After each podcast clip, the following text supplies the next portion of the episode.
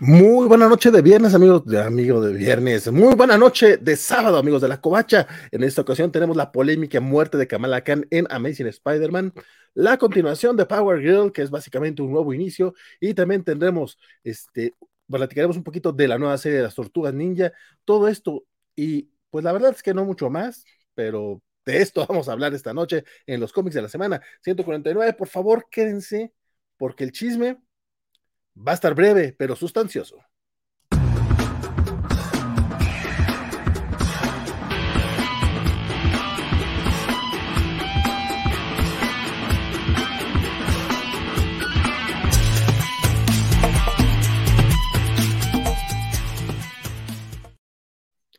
Hola amigos de la Covacha, mi nombre sigue siendo Valentín García y en esta ocasión este, estamos regresando a los comiquitos de la semana, que ya tuvimos por ahí una semanita de, vacaciones y estamos preparándonos ya rumbo al número 150. Será un programa especial, lo, sabremos la próxima semana.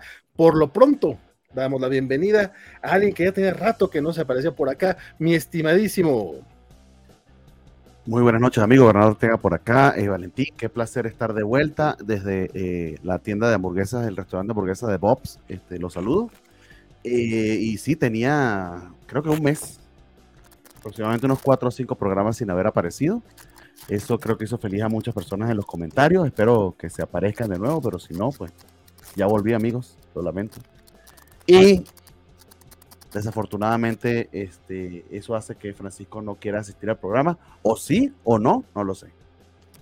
De hecho, era lo que iba a decir, o sea, casualmente, tú, no, tú, dejaste de, venir al programa cuando regresó Francisco de forma regular, muy sospechoso, y hoy que sí puedes venir, de repente dijo Francisco, no, ¿saben qué? Pues yo los dejo.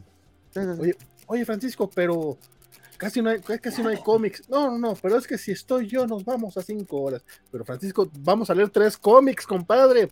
No, no, ya mejor me voy. Entonces, vayan, vayan y díganle a Francisco que, pues qué coño. no invente excusa, no excusa barata, porque él dice que, ay, lamenta mucho que los programas sean de 17 horas, pero aparentemente él no puede evitarlo. es más grande que él pues no, no puede evitarlo, lo que es peor. lo conozco. Sí, pero también debería admitir que, le gusta un montón, que le remama que los programas sean larguísimos. Eh, es, parte, es, que es, parte del chisme. Saludamos al Supermorro que nos acompaña a través de, eh, de, YouTube y nos dice: ¿Qué tan cierto es eso de que Peter David anda hospitalizado, cobachos? Este, no tengo noticias todavía de Peter David hospitalizado como tal, pero sí este, en los últimos meses ha recaído su, salud. De hecho, hubo por ahí esta, este crowdfunding que hicieron con, permiso de la, con permiso de la familia de, Peter Davis, este, que justamente para ayudarle con, con los temas médicos, con, las cuentas básicamente. Valentín, no sé si te lo escuchas, pero estoy escuchando un poquito de ruido. No sé si es que esté haciendo algo de, de este, interferencia a mi audífono o algo así. Avísame si tú lo escuchas o si no, o si soy yo, si no me cambio de audífono. A ver, según yo, tengo mi, mi monitor ya eh, con mute. Ok, yo también, entonces puede que sea yo, amiguitos. Avísenos si escucha como un susito de ruido, si no soy solamente yo, eh, y me cambio de audífono, no pasa nada. Eh, lo último que supimos de Peter David es que sí, que, que tú, sí, sí escuchas ruido. Connor, Connor nos está diciendo que sí se, me oye como estática y al parecer la bronca es conmigo. Entonces déjenme cambio de micrófono a ver si esto mejora la cosa. Ah, bueno, bueno, aprovechemos. Aquí estamos en vivo directo. Mientras le comento lo que sabemos de Peter David, es que sí sufrió un segundo ACB y este, abrieron un GoFundMe para, para ayudar y colaborar con él. La campaña de hecho sigue abierta. Si ustedes quieren este, pues dejar un, un poquito de dinero allí, ayuda. Pero algo más inmediato respecto a su salud, estaba buscando ahorita noticias a ver si sabía algo. Y pues por ahora, no, no que sea este de lo más reciente. Esto de hecho pasó a finales del año pasado, en noviembre, que sufrió nuevamente una CB y estuvo hospitalizado un ratito. Y ahorita tiene el tema pues de las... Ya saben cómo allá en Estados Unidos, bueno, aquí en, aquí en México también, en todos lados. Si no llegas con la tarjeta de crédito aquí, este, pues puede que no te atiendan. Este, a pesar de que él tiene seguro y todo, pues sí, los gastos se, se hicieron bastante importantes. Y es una verdadera lástima que un creador, creador del tamaño de Peter Davis, que de hecho estamos viendo a Miguel Ojara, su primera gran este, eh, participación en, una película, eh, digamos, de la envergadura de Spider-Verse y que este, esté pasando por esto de no poder pagar sus cuentas del hospital es, bastante triste. Pero, pero eso es lo último que sabemos de él. No sé si ustedes tengan otro, otro desarrollo. Sí, más o menos en eso me había quedado yo justamente. Este, ¿cómo, cómo mejoró un poquito la cosa? ¿Ya no escuché la estática? Cuéntenme. Ya yo no la escucho tampoco. Ok, entonces al parecer sí. Al rato reviso qué anda con mi micrófono, que, es el bueno. Pero bueno, este, nos dice Luis Javier que ya cerró la app de Marvel. Sí, de hecho hubo por ahí. Este, no, era, era este mes, ¿no? Cuando, cuando cerraba la app de Marvel Comics como tal. Pero todos los cómics que tenías comprados ahí, este, los, podría, los podías leer de forma gratuita en Marvel Unlimited. Pero sí tenías que hacer por ahí un cambalache. Yo la verdad es que nunca compré cómics en esa app. Entonces, por ahí no tengo, no tengo ese detalle, pero los que lo tenían así sí podían seguir leyendo. Ahora que lo pienso, yo, yo sí compré la de DC. Mm. Ok. Don Connor dice que qué bueno verte fuera de la covacha anime, eh, Bernie, que cómo va todo. Todo muy bien, amigo. Y también me puedes ver en desde el Clarín. Y esta gorra me la compré porque ayer iba a ir a la covacha en vivo de, de Into the Spider-Verse pero amigos, me estaba cabeceando a las 9 y 45 de la noche y el programa estaba de que a las 10. O sea, sabía yo que iba a empezar como un cuarto para las 11. Y no pude, no me llegó la estamina. Soy muy viejito, ya no puedo hacer programas nocturnos. Si empiezo a dormirme aquí, ya, ya saben. Lo bueno es que leímos pocos cómics. bueno, salieron pocos cómics. pues sí, pues sí, fue, una semana, fue una semana rara. Luchamex, nos dice, hola a todos, eh, ¿qué es esto de Power Girl replicando casi por completo América Chávez? Este, y dice la misma bueno, Pero Power Girl es de DC, está bien, Sí, sí, exactamente. Sí, este, ahorita platicamos justamente de Power Girl, pero vamos a una breve, pero muy breve eh, seccioncita de ñoño noticias. No creen que es por hacer tiempo, pero sí, un poquito, para que, para que no salga tan, tan escueto este programa.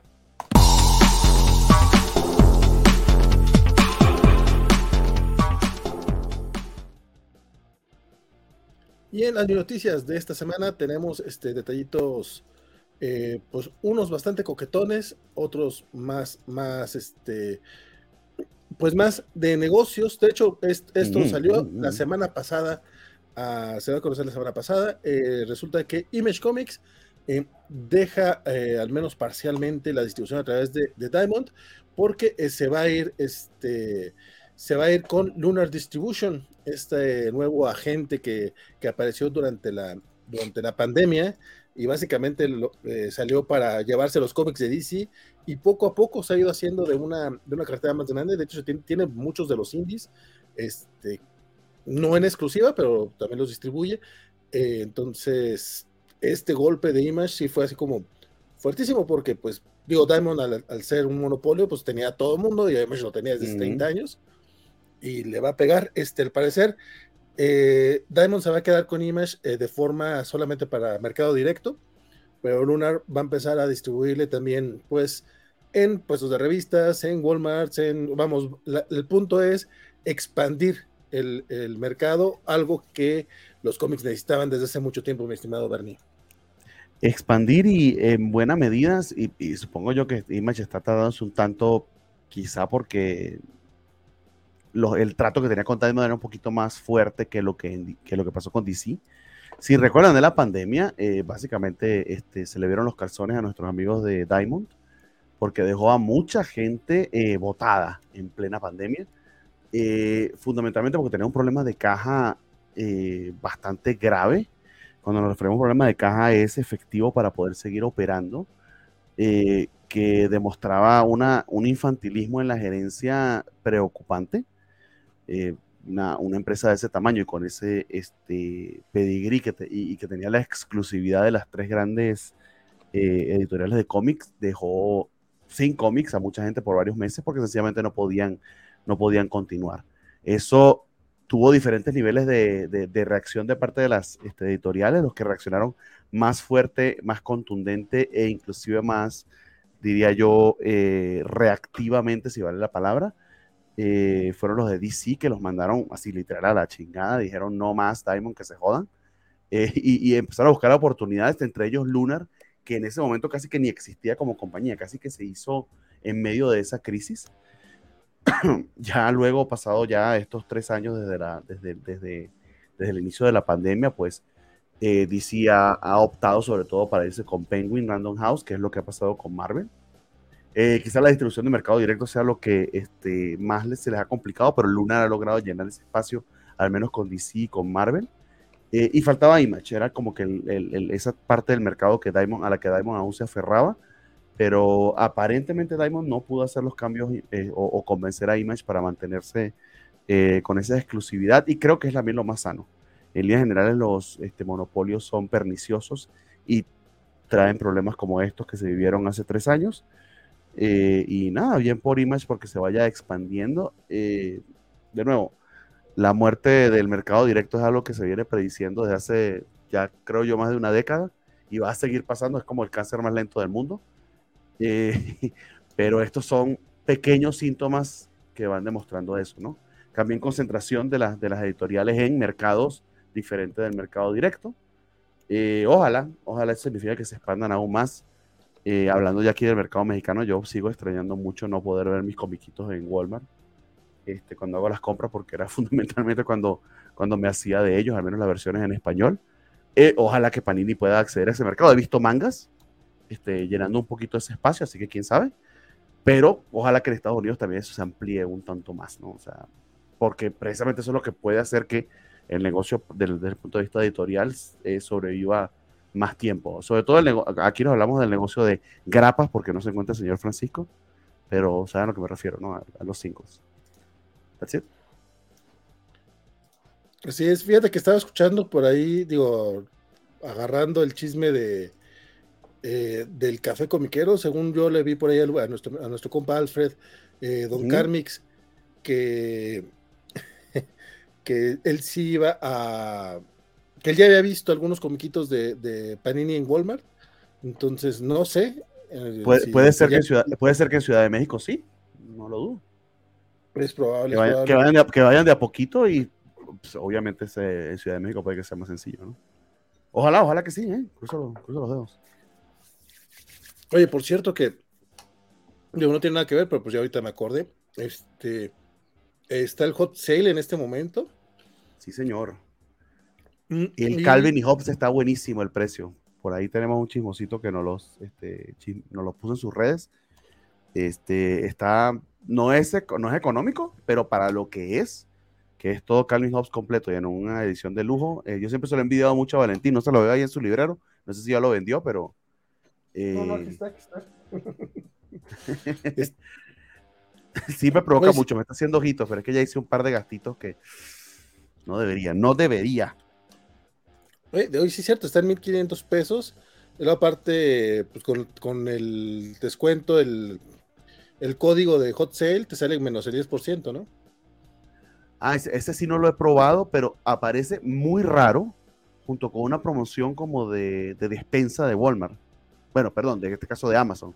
Si compras 10 artículos que parecieran de, de super, te dan un 10% adicional también. Ah, Entonces, si necesitas comprar, no sé, papel higiénico, arroz, este, aprovecha y mete todo eso porque Calvin y Hobbes está metido ahí. No sé por qué. Oye, porque que lo aprovechas.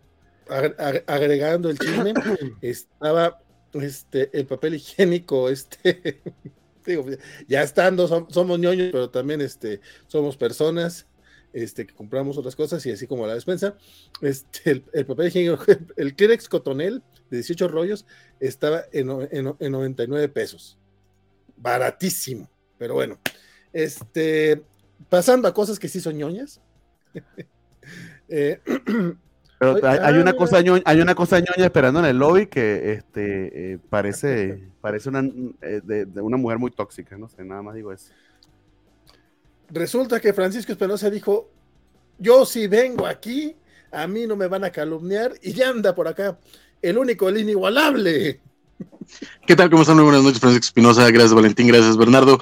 Pero también, por supuesto, a todas las personas que nos escuchan. La neta es que este no voy a prender la cámara porque este calor me, impide mantenerme presentable. Yo no sé ustedes cómo lo están haciendo, pero, pero la neta es que voy a parecer así como, como gomita derretida, entonces mejor mejor no.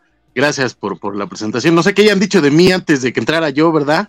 Pero parece ser que, estaban hablando mal de mí, como acostumbran. Todo lo que pueda decirse, todo lo que pueda decirse. Acostumbran, ¿verdad? Está bien, no pasa nada. Sí, fíjate que eh, lo, de, lo del Calvin Hobbes está, está, está muy bueno. Además, hay, hay como esta oferta con algunas tarjetas de, de, bancos, pues. Pueden ser de crédito o de débito. Eh, creo que Citibanamex entra HB, HSBC y no me acuerdo cuál otra. Este, pero cuando entras y pones un código en, en la fórmula de pago, te hacen un 10% de descuento. Y el pasta blanda de Calvin Hobbes sí está en 1500 varos. El pasta dura está en 2500. Que la neta es que no se me hace caro. Este, y déjenme les digo que es, es, una maldita belleza. La calidad de la impresión está buenísima. el, papel, la, eh, esa, esa, esa, caja pesa lo que, lo que un bebé gordo, mano. Es una cosa bruta. ¿Compraste el pasta dura? Pero por supuesto, señor, o sea, ¿tú crees que yo me iba a ir a comprar cualquier No, señor. es que a él le gusta dura, no pasa nada. Y este es un bebé, además, además es un bebé que no te, va a no te va a abandonar cuando crezca. Exacto, y me gusta dura que dure para que, para que sepan todos, ¿verdad? Con, con, razón, con razón andas ahí vendiendo los de... Pues, eh, con razón ando vendiendo lo que puedo, hermano, pues porque... no, no, y luego te cuento, hice una estupidez, ya no sé yo qué hice, pero este, pero sí, le estoy pobre muchacha, y si alguien quiere cooperar con la causa, este, avísenme. Pero sí, este, está muy bueno, la neta, lleguenle a, a Calvin y Hobbes porque no es un clásico absoluto. No, Francisco, no, no puedo. También el, también el pasta dura de, de, Usagi Yojimbo está baratón. Este, el de Fantagraphics, los primeros numeritos, las primeras historias de Usagi Yojimbo. En este slipcase de dos, de dos tomos pasta dura también está baratón. Este, lo tengo yo de, Planeta. Lo compré. Ándale. Los de Planeta. está en, el, el DW está en 400 pesos pero aparte entra en la promoción de que si compras dos o más, eh, te, salen en 25%. no, pero ese, ese está en 600, no aguanta porque ahí sí ya me parece una exageración. 400. Yo lo vi en 1600. Ah, no, no, yo digo el. Ah, JBW. no, no, no, sí, sí. Sí, no. No, no, no. Pero este es el. Ah, caray, ese cuál es tú, yo no sabía que existía. Yo estoy diciendo, eh, es eh, ese mero, este, estaba más barato, entonces creo que ya se acabó. Sí, ahora ya está nada más en, Amazon Estados Unidos. Cuando estaba en Amazon México estaba con 1600, entraba en la promoción, entonces la neta valió mucho la pena. igual, este, igual ahorita igual, igual, igual 1900, 1900, por eso está bastante bien, porque esto estaba agotado. Esto es una segunda impresión que tardaron, creo que como 10 años en sacarla. Sí, sí, sí, sí, es muy correcto. Y por ahí hay varios, hay varias cosillas ahí. Este, el problema es que este rollo del, eh, del 10% es solo para cosas eh, vendidas y, entregadas por Amazon México, que eso limita la posibilidad. Hubo cosas que salieron el lunes, eh, vendidas por Amazon, que se agotaron de volada, y ahorita ya nada más las encuentras por Amazon Estados Unidos, entonces. Pero pues ahí rásquenle, la neta es que sí hay cosas chiditas. Y, pues yo la neta no me arrepiento para nada de mi Calvin y Hobbes. Me muero por leerlo ya todo completito de un jalón. Se ve buenísimo, le eché una ojeada y la neta es que está, está muy padre porque me imagino que igual que en el pasta blanda, vienen eh, tres tiras por página, entonces son dos paginitas con las tiras de lunes a viernes, a sábado, y la, tercera página es esta bonita eh, tira de tres páginas a color chulísima. Y pues bueno, Bill Watterson tiene una calidad gráfica espectacular. sentido del humor, de miedo. La neta es que sí deberían llegarle a Calvin y Hobbes. Bernardo, wink, wink. No. Siguiente noticia, ya. No, no me tientes. Conor dice: Hola Francisco, buenas noches. Fernando Caro también, buenas noches, cobachos. ¿Cómo está Fernando? Mario Rodríguez llega y dice: Buenas. Buenísimas a todos, muy buenas noches. Gracias por Don Connor dice, creo que los cómics indie son el medio ideal para empezar en los cómics. Solo falta que Marvel y DC simplifique la forma de leer sus títulos. Este, y Bernie, te tengo buenas noticias. Ya poco a poco están llegando los cómics a Walmart. Ya compré la grapa de Avengers 3 en su Walmart mientras hacía el mandado. Ay, qué bien, qué maravilla. Eso es muy, muy bueno. Este, en, otro, en otro chisme. Además que no te lo, eh, verifica que no te lo pongan en la misma bolsa que el, que el jamón, porque Aunque vengan empaquetaditos, exacto. Te quedas, te quedas amoneado. Exacto. Sí, sí pasa. Oye, otro, otra de las notitas bonitas que salieron este, esta semana es que IDW ya firmó un acuerdo con DC para lanzar este, Artist Editions de, ah. sus comiquitos, que pues hasta hace poquito pues eran exclusivos de, Marvel. Este, y, los primeros que van a salir salen hasta mediados del próximo año y serán este, un, uno especial de Neil Adams Classics que traerá historias de su run en, eh, en Green Lantern Green Arrow y este, Batman. y Batman, justamente. Y también este, saldrá el año 1 de David Mazzucchelli y Frank Miller. Jesús santo. Eso sí está. Hay que ir ahorrando. Eh, de hecho, IDW se ha ganado todo lo que se puede ganar con esas ediciones porque son espectaculares. Yo la verdad es que no he podido no me puedo hacer yo de ningún Artist Edition. Este, lo único que tengo es este Artisan que me regaló la, nuestra queridísima señorita Melón. Que los Artisan son un poquito más chicos, pero igual mantienen el formato y es pasta blanda. justamente el que tengo es de Mazukeri, es el Daredevil Born Again. Y están bien pinches hermosos, la verdad es que son una cosa chulísima. Y este sí va a valer la pena que, te lo vendan a precio de cómic normal, Year One. Son brutos. La neta es que eh, yo no he entrado a, estos libros, me encantan, los veo y babeo, pero sé que el día que compre uno voy a empezar a valer muy poco. O sea, si de por sí ya estoy valiendo reata por muchas razones, me compro uno de estos y eso se va a volver una locura porque voy a empezar a, o sea, no, voy a tener lugar para guardarlos, están muy grandes, este, o sea, la neta es que eh, para qué abro esa puerta porque me voy a volver loco. Si quieren, busquen el, el Artist Edition que se ganó muchísimos premios de precisamente de Grass Cutter, esa, esa, este, ese arco de Usagi. Y es una cosa, parece que te lo hubiese pintado a mano este, están Sakai y estás viendo sus bocetos directos de, la, de su mesa de trabajo. Es una cosa de miedo de la hermosa que es. Son scans de los originales, o sea, recordemos que los artistas trabajan en, usualmente en formato doble carta, en cartulina opalina, entonces lo que hacen para estos, eh, para estas colecciones es escanean directamente del, original. Entonces, por ejemplo, en esta, en esta que estamos viendo ahorita en pantalla, para los que nos están viendo en YouTube, que es una de las más clásicas portadas de Neil Adams de, de Batman, vemos las rayitas del grafito en el trazo de, de, de, Rachel Gould. ¿No? Y lo mismo pasa con todos. Cuando salió de, las primeritas que sacaron, que fue esta hermosísima edición del Alien, de la adaptación de Alien de, Walter Simonson, que es una maldita gloria, veías, la, veías el, trazo de, lápiz y después cómo se, pasaba con, con tinta, ves, ves las manchas de cuando metían corrector o cuando hacían estas cosas que recortaban pedacitos de, opalina para, para trazar encima y corregir cosas en los cartones. O sea, de que vale la pena, vale muchísimo la pena, pero sí son una cosa. Ahorita, ahorita en, en este encuentran todavía en Amazon México y espero en algún momento poder, este, poder tener la suficiente capacidad económica para llegarles. los Gallery Edition de Marvel sacaron el de, el de la muerte de Captain Marvel, que es esta novela gráfica de Jim Starlin, que la neta es que rolea muy cañón. Y hace poquito sacaron también una de, de la Kree Skrull War, donde vemos las páginas de Neil Adams en, tamaño, tamaño original, nada más que estas sí son reproducciones del cómic, no del original. Entonces, este, están, están, están, están hermosos los pinches libros también, pero eso, esos todavía me parecen un poquito más razonables. Pero de nuevo, el problema de entrarle a esta colección es que ya son muchísimos y voy a querer comprarlos todos. Hay, hay Spider-Man, hay Spider-Man de Romita, hay Daredevil de, de, de Miller, hay este Thor de Walter Simonson.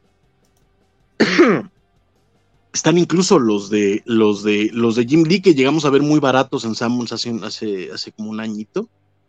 Este, que también me, encantaría tenerlos. En fin, o sea, es una cosa brutal. Este, pero pues sí, sí, sí es. Ocupan espacio, ocupan cuidado, ocupan, este, ocupan dinero, porque baratos no son, ¿no? No, sí, estamos hablando 150, 200 dólares. Sí, sí. Que, que los Artisan, que justamente digo, es, es, una, es, una, edición menos cara. Esos los encuentras este, entre 600 y 900 pesos en Amazon y creo que para ahora sí que son más cercanos a nuestros bolsillos. Correcto. No, y también incluso al, almacenaje, porque por lo que veo es más o menos tamaño cómic, entonces, o sea, en realidad no es la reproducción del original. Sí, no, no, es el, no, es este. Es tamaño normal. Es un oversized, pero. Okay. Sí, pero, tamaño no, pero, no, es enciclopédico. Exacto, sí. Por ahí, por ahí en algún, alguna vez me tocó ver una oferta loquísima en, en Amazon de una de los recopilados de, de Little Nemo, que es tamaño tabloide, porque Little Nemo se, se publicaba en tamaño tabloide. Y se me ocurrió decir, ay, me lo voy a comprar porque está bien barato, güey, no tengo dónde ponerlo. O sea, una locura esa madre. Es que... Ah, sí, pero es reproducción del trabajo original, ¿no? O sea, de... sí, de, del original. De hecho, incluso si ven en la parte de arriba, tiene las marcas de, del, cartón que les daba Marvel y donde tenían que poner el nombre del título y todas las cosas que tenían que poner. Y la página, sí, para poder imprimir luego. Exacto, o sea, e, esto es lo que le entregaban a, Marvel para que ellos después lo escanearan y, bueno, eh, en este entonces no es eh, eh, escáner, pero tenían que hacer los negativos desde aquí para, para pasarlos a imprenta, o sea, eran una cosa de miedo. insisto, ven, ven las, como les digo, las, las notas, ven las correcciones, ven, ven los, los, en, esos bloques de negro se llegan a ver cómo se, se, se trazaba con, con, los estilógrafos y los plumones con los que tenían que hacer los, los bloques de negro, ¿no? Ya después cuando imprimían, pues no se notaba, ¿no? Eh, la neta es que valen, valen muchísimo la pena estas colecciones. Sobre todo, sobre todo si, si quieren ver esos detrás de cámaras de cómo se hace una página, de cómo se ve, de cómo, de cómo se trabaja, son indispensables estos, estos títulos. Pero ya vámonos porque Bernie ya está, ya está durmiendo y ya al rato va a decir que hay, por eso no, no, que no venga el pato, porque se explaya y Luis Javier nos dice que el 5 de julio sale el Gallery Edition de Spider-Man Blue. Este, Carlitos Parker nos dice que hoy vio el de Jack Kirby y Mazukeli en Fantástico en Guadalajara, pero ya sabemos que es más caro.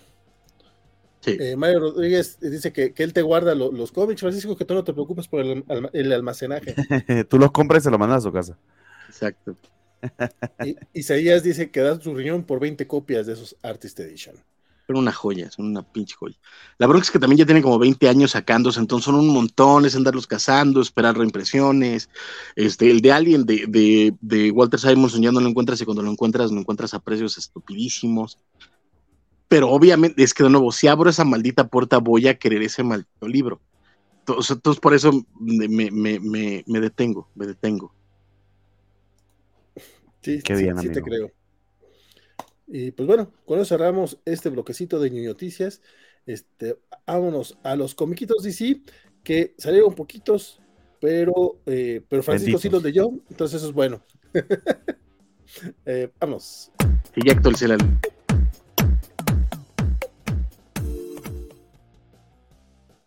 Este, y arranca, arrancamos eh, duro, duro y directo. Uh. nada más tres comiquitos, al parecer, este, con el de, eh, con un super bloque, nomás por poner la cortinilla, la verdad, del super bloque.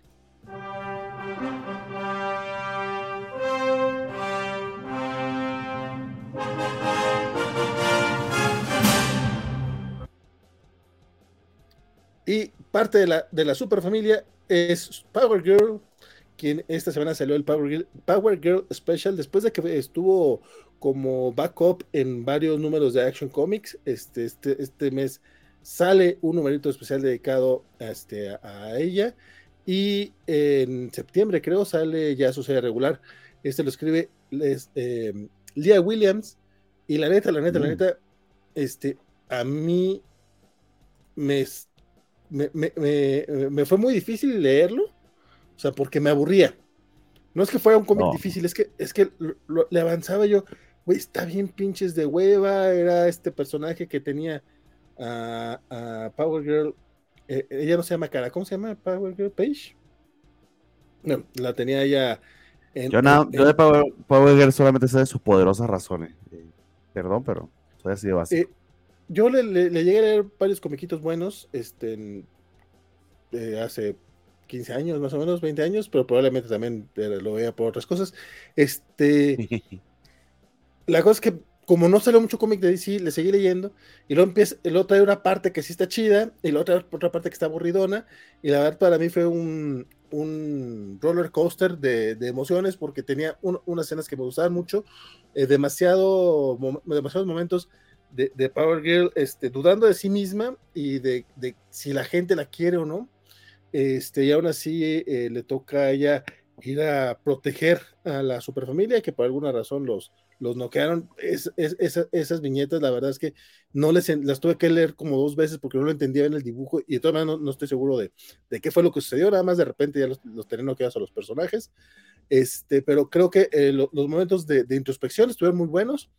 Los que eran un poquito más de acción, eh, la verdad, entre, que, entre que no lo entendía tanto y que no a, al storytelling, por lo menos, y a la historia, eh, y que me pareció un poco eh, demasiado complicado todo este desmadre de este villano que al parecer era también de, eh, de, Tierra 2, de donde viene Power Girl, y se la quería llevar para allá, porque según, según esto él no es parte de, de, de esta Tierra, que es parte de todo este desmadre de DC, de que quieren a fuerza este, decirnos qué fue lo que pasó con todo, y en lugar de simplemente decir, eh, un hechicero lo hizo, eh, nos aventan cómics tratando de explicarnos todo.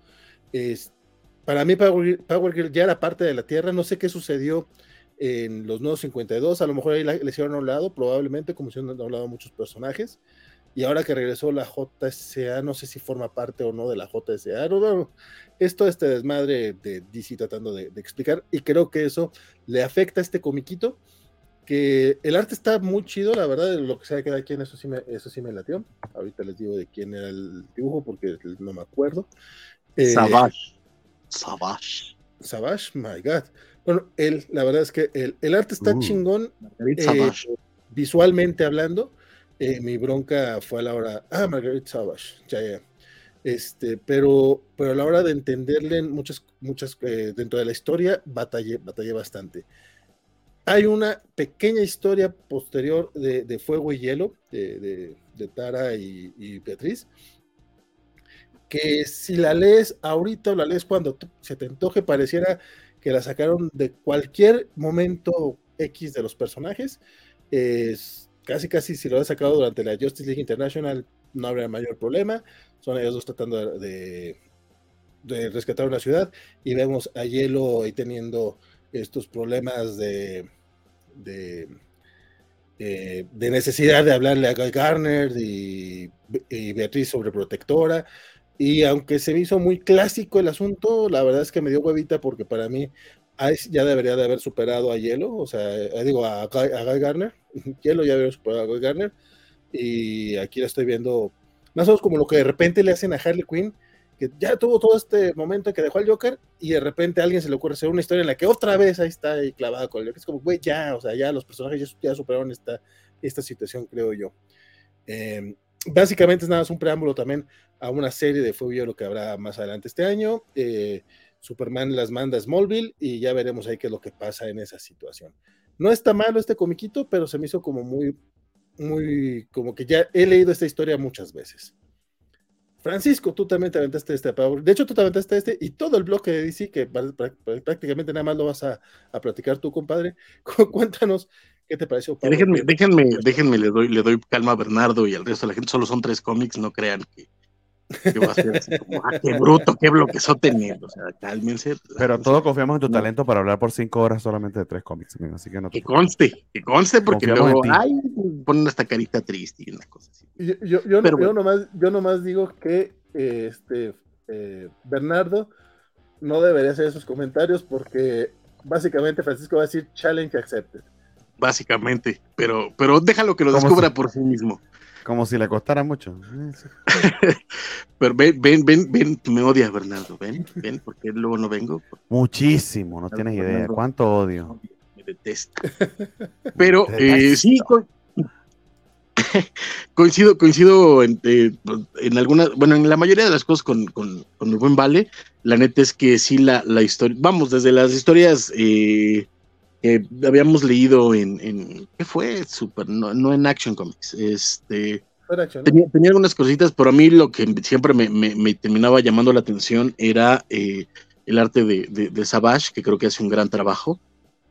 Pero eh, mi problema con, los guiones de Lea Williams es que aunque se ve que tiene una idea de lo que quiere contar, y sí hay una, eh, me parece a mí, una inversión emocional clara en el personaje, creo que termina siendo torpe en la ejecución. Eh, hay, momentos en los que te pierdes con lo que está pasando, hay cosas que... Y, lo que le pasa a, a mi compañero estimado Valentín, necesitas un montón de, pero un montón de, de, background para, para, entrarle, porque, o sea, tienes que conocer al, de la JSA, tienes que conocer a Johnny Zorro, tienes que saber más o menos qué es lo que está pasando, este, tienes que saber que, que, a final de cuentas eh, eh, Power Girl o Karen, como se hace llamar, eh, es una versión alterna de Supergirl, entonces básicamente es cara sobre él, pero eh, más grande, porque como originalmente Power Girl era parte de la Justice Society de Tierra 2, pues es más grande que Supergirl, entonces pues por eso es más sexy y más segura y más grandota y, estaba todo este trauma de, de, pues quién soy, exacto, este, que, ya, que ya, ya le hicieron más chiquitas si se dan cuenta. Pues ya esos, esos grandes dotes que mencionaba Bernardo, pues ya no los estamos viendo en estas páginas, pero aún así. Esto, esto para pelear, esto no para pelear. No sé, habría que preguntarle a varias de la WWE. Pero este, lo que sí respetaron fue la bonita ventana distractora. Y eso, la neta, es que lo agradezco. Porque además, la Savage lo dibuja muy bonito. Pero sí es, es, un, es un dulce, dulce desmadre.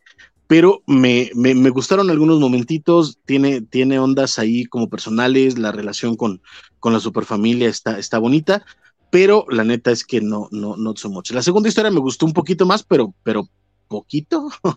o sea, tampoco fue mucho. También coincido con, mi queridísimo eh, Valentín de que la neta es que se lee eh, pues torpezona, ¿no? Eh, lo que pretende ser desarrollo de personajes no termina de cuajar. Y pues bueno, Fire and Ice ya estaban en otro lugar y parece nada más como viles chistes puestos ahí. También Guy Gardner se vuelve o sea, no es que no sea cretino, sino se vuelve todavía demasiado cretino para, para, para, para ser simpático. Y pues no, no, no termina de jalar muy bien, pero el arte de Natacha, Natacha, y, no estoy pronunciando mal la, la, la che, así se llama, Natacha. Natacha Bustos, exactamente. Este, la neta es que está muy bonito. A mí el arte de. En general, creo que este cómic vale la pena por el arte. Y sí, es que, es que ve qué bonito dibuja mi querida Natacha Bustos. Sí. Está bien bonito. Pero sí, no, no se lee bien, los personajes están raros. En general, este, falla. Yo la neta es que no lo recomiendo, a menos que sean muy fans de Power Girl o muy fans de, de, pero muy fans de Fire and Ice, lo suficiente como para olvidarse de que les borraron como 20 o 30 años de, evolución de personaje, pero eh, el arte vale mucho la pena y este, y, o en todo caso, que sean de los que compran un cómic nada más porque el dibujo está bonito, porque la neta es que ahí sí no puedo decir nada más que qué bonito dibujo está este Hitchcock. Y ya. Sí, sí, mira, qué curioso, coincidimos bastante. Pensé que, a lo mejor no íbamos a coincidir tanto en este, en este título. Qué bueno que, que, no le erré, fíjate. Qué bueno, porque luego también te ponen, ay, me gritas, y no sé, pues mejor. No, pues te pones, te, pones a querer sacar argumentos o a puro gritos. me, me, gritas y me rompo, ay, ay, ay. Saludamos a Mauricio Castro, que ya llegó también por acá. Este, Conor nos pregunta que si Hielo salió con Guy, con Guy, casi no los conozco, solo sé que ellos son pareja y la única, eh, la única cosa que les leí fue Heroes in Crisis, no muy buena referencia. Este, sí, fueron pareja durante mucho tiempo. Este, eh, mucho también es, es un decir, ¿eh? como, como, dos años. O sea, parece un chingo porque éramos chavitos, pero. pero, pues, casi, casi, toda la Justice League International, ¿no? no sí, a, Guy le costó un ratote convencer a, a, Ice de que hubiera, de que hubiera negocio. Buen punto. Y, y, tampoco duró tanto esa serie. Exacto, porque casi casi apenas se le hizo y creo que la mataron a la pobrecita. Entonces, sí, no, no fue tan. Creo que era mejor estar muerta que ser novia de ella, de él, pero bueno. No, fíjate que lo, lo, lo, lo narraron muy bien y, la neta es que a Guy, eh, y ese es el problema cuando manejan a Guy como en esta historia, le, le, le, dieron bastante complejidad y le hicieron muy bonito y tal, pero ya no digo nada porque va a empezar. Ya ven cómo si se alarga mucho este José Bermúdez dice que Jen de Holograms. Sí. Y le recordó el cómic y nos pregunta quién agarró DC en México. Ya vi que tronó Smash. Este, Nadie. eh, Tenemos el hasta dos programas de eso, queridísimo. Josué, Josué. que, que, que nuevamente yo, yo, yo repito lo que nos dijeron este, en la mole. eh, eh, para marzo todavía, todavía no estaba la firma, pero todo lo que todo el mundo nos dijo alrededor de que, que también nadie, nadie directamente de Panini nos lo dijo, fueron chismes al, alrededor, pe- pero eh, gente que sí sabe del chisme, o sea, gente que sí está metida ahí, gente que se encarga de, de, de- de distribuir o de o competencias o la chingada, no vamos a decir nombres, pero vamos, gente que, que sí sabe de lo que habla, todo el mundo nos decía que Panini es el que se lleva eh, esa licencia. Sí, que La ya era un fuente, no hecho. es, la, fuente, la fuente no es la de los deseos, amigo. Eso es lo que están diciendo. es una buena sí. fuente. No, y de, de hecho no es una, son como cuatro. Sí, Distintas. Si fueron, si fueron un chingo, todo el mundo nos está haciendo lo mismo. Y, de, y, de- y de- y volvemos a insistir, gente de, de adentro de la industria que tiene contacto directo con licenciatarios, con, con todo este rollo. O sea, no, no es de nuevo, no es el amigo del vecino, del primo, del dentista, de, del intendente que trabaja en DC. Nel, es este. O sea, no, no, no somos pichan, eso, eso sí le- les pido que tengan en cuenta. Este, otro comiquito de Pichano, DC, por- Forchan, perdón, Forchan. Forchan. Eh, eh, Pichan, Pichan es el de Ranme Medio. La Ranma, sí, por eso me confundo siempre. Yo cuando leo, leo Forchan, pienso en, en Pichan. Y sí, Pride, amigos. Oh, perdón, Bernardo. Cha. DC Pride Special 2023, este fue, eh, es de estos comiquitos antología que ya estamos acostumbrados a que lo saque tanto Marvel como, como DC. Hasta que eso toca el turno a DC Comics, porque pues ya es junio, ya es el mes de la diversidad. Este, y la neta, la neta, la neta, yo leí el eh, nada más el prólogo, el, bueno, la, la presentación que la escribe Phil Jiménez. Yo no sabía que era, bueno, no, no oficial, porque no es como que alguien oficialice, pero no sabía que había sido el, el primer este, creativo comiquero eh, abiertamente homosexual. Yo sí sabía que era gay. Desde no sabía que era el primero. Ah, O sea, sí. No, eh, me ¿Ah, acuerdo de, de- de su que- Queer Eye for the Superhero Guy en, en la Wizard, eh, que, que hacía unos rediseños bien chingones con el estilo queer. Este, chingona, la- eh, me, me gustó mucho su, su, su presentación, este, pero después me dieron hueva los cómics, a pesar de que este de Grant Morrison tiene arte bien bonito. Pero Francisco, tú sí lo leíste completo, entonces cuenta. Bueno, no sé si completo, pero sí le entraste a este comiquito. ¿no? Y- un poco. No, sí, completo. Tiene, una- Sí, tiene una, sí, histo- tiene sí. una historia de Grant Morrison y todo. Correcto, sí, señor. Sí, sí. Ah, bueno, Y una de. Candwell, de, de, de Jet Candwell, que, que la neta es que está trabajando bien en los últimos años. Sí, la, la primera historia es de, de Grant Morrison, que hasta donde yo sé también, si bien no es abiertamente gay, por lo menos sí, sí es, sí es bastante Es- abierto. Oficialmente, oficialmente es, no persona- binario. Es no binario. Ah, Tiene que referirte no como. L. Ha hecho No sabía que no, no sabía que era no binario, fíjate. Esas cosas que Sí, no, sí. no. Eh, eh, pronombre es they, them, de hecho. Ah, mira, eso, eso no, no me lo sabía. Pero, o sea, antes, antes de que existiera la idea de no binario, sabía que sí era, o sea, que, que, pues básicamente que le entraba lo que se moviera, ¿no? O sea, de- Sí, después de sí, perros sí. y con poco pelo, lo que, lo que pudiera. ¿no? Como soldado en guerra, todo hueco es trinchera. Está bien. Exactamente. Básicamente, este, pero eh, sí, la, la primera historia es una historia de Multiversity, que a mí me gustó. Es muy Grant Morrison, la neta es que entiendo que no es para todos, y ya por ahí de la página 3 ya estás de ya, güey, ya, o sea, o sea, sí que qué pinche imaginativo eres, pero ya, ¿no? Qué pedo. Pero sí, sí. pero, si eres, pero si eres fan de Grant Morrison, probablemente sí te la chutes como yo, que sí, la neta sí me gustó mucho.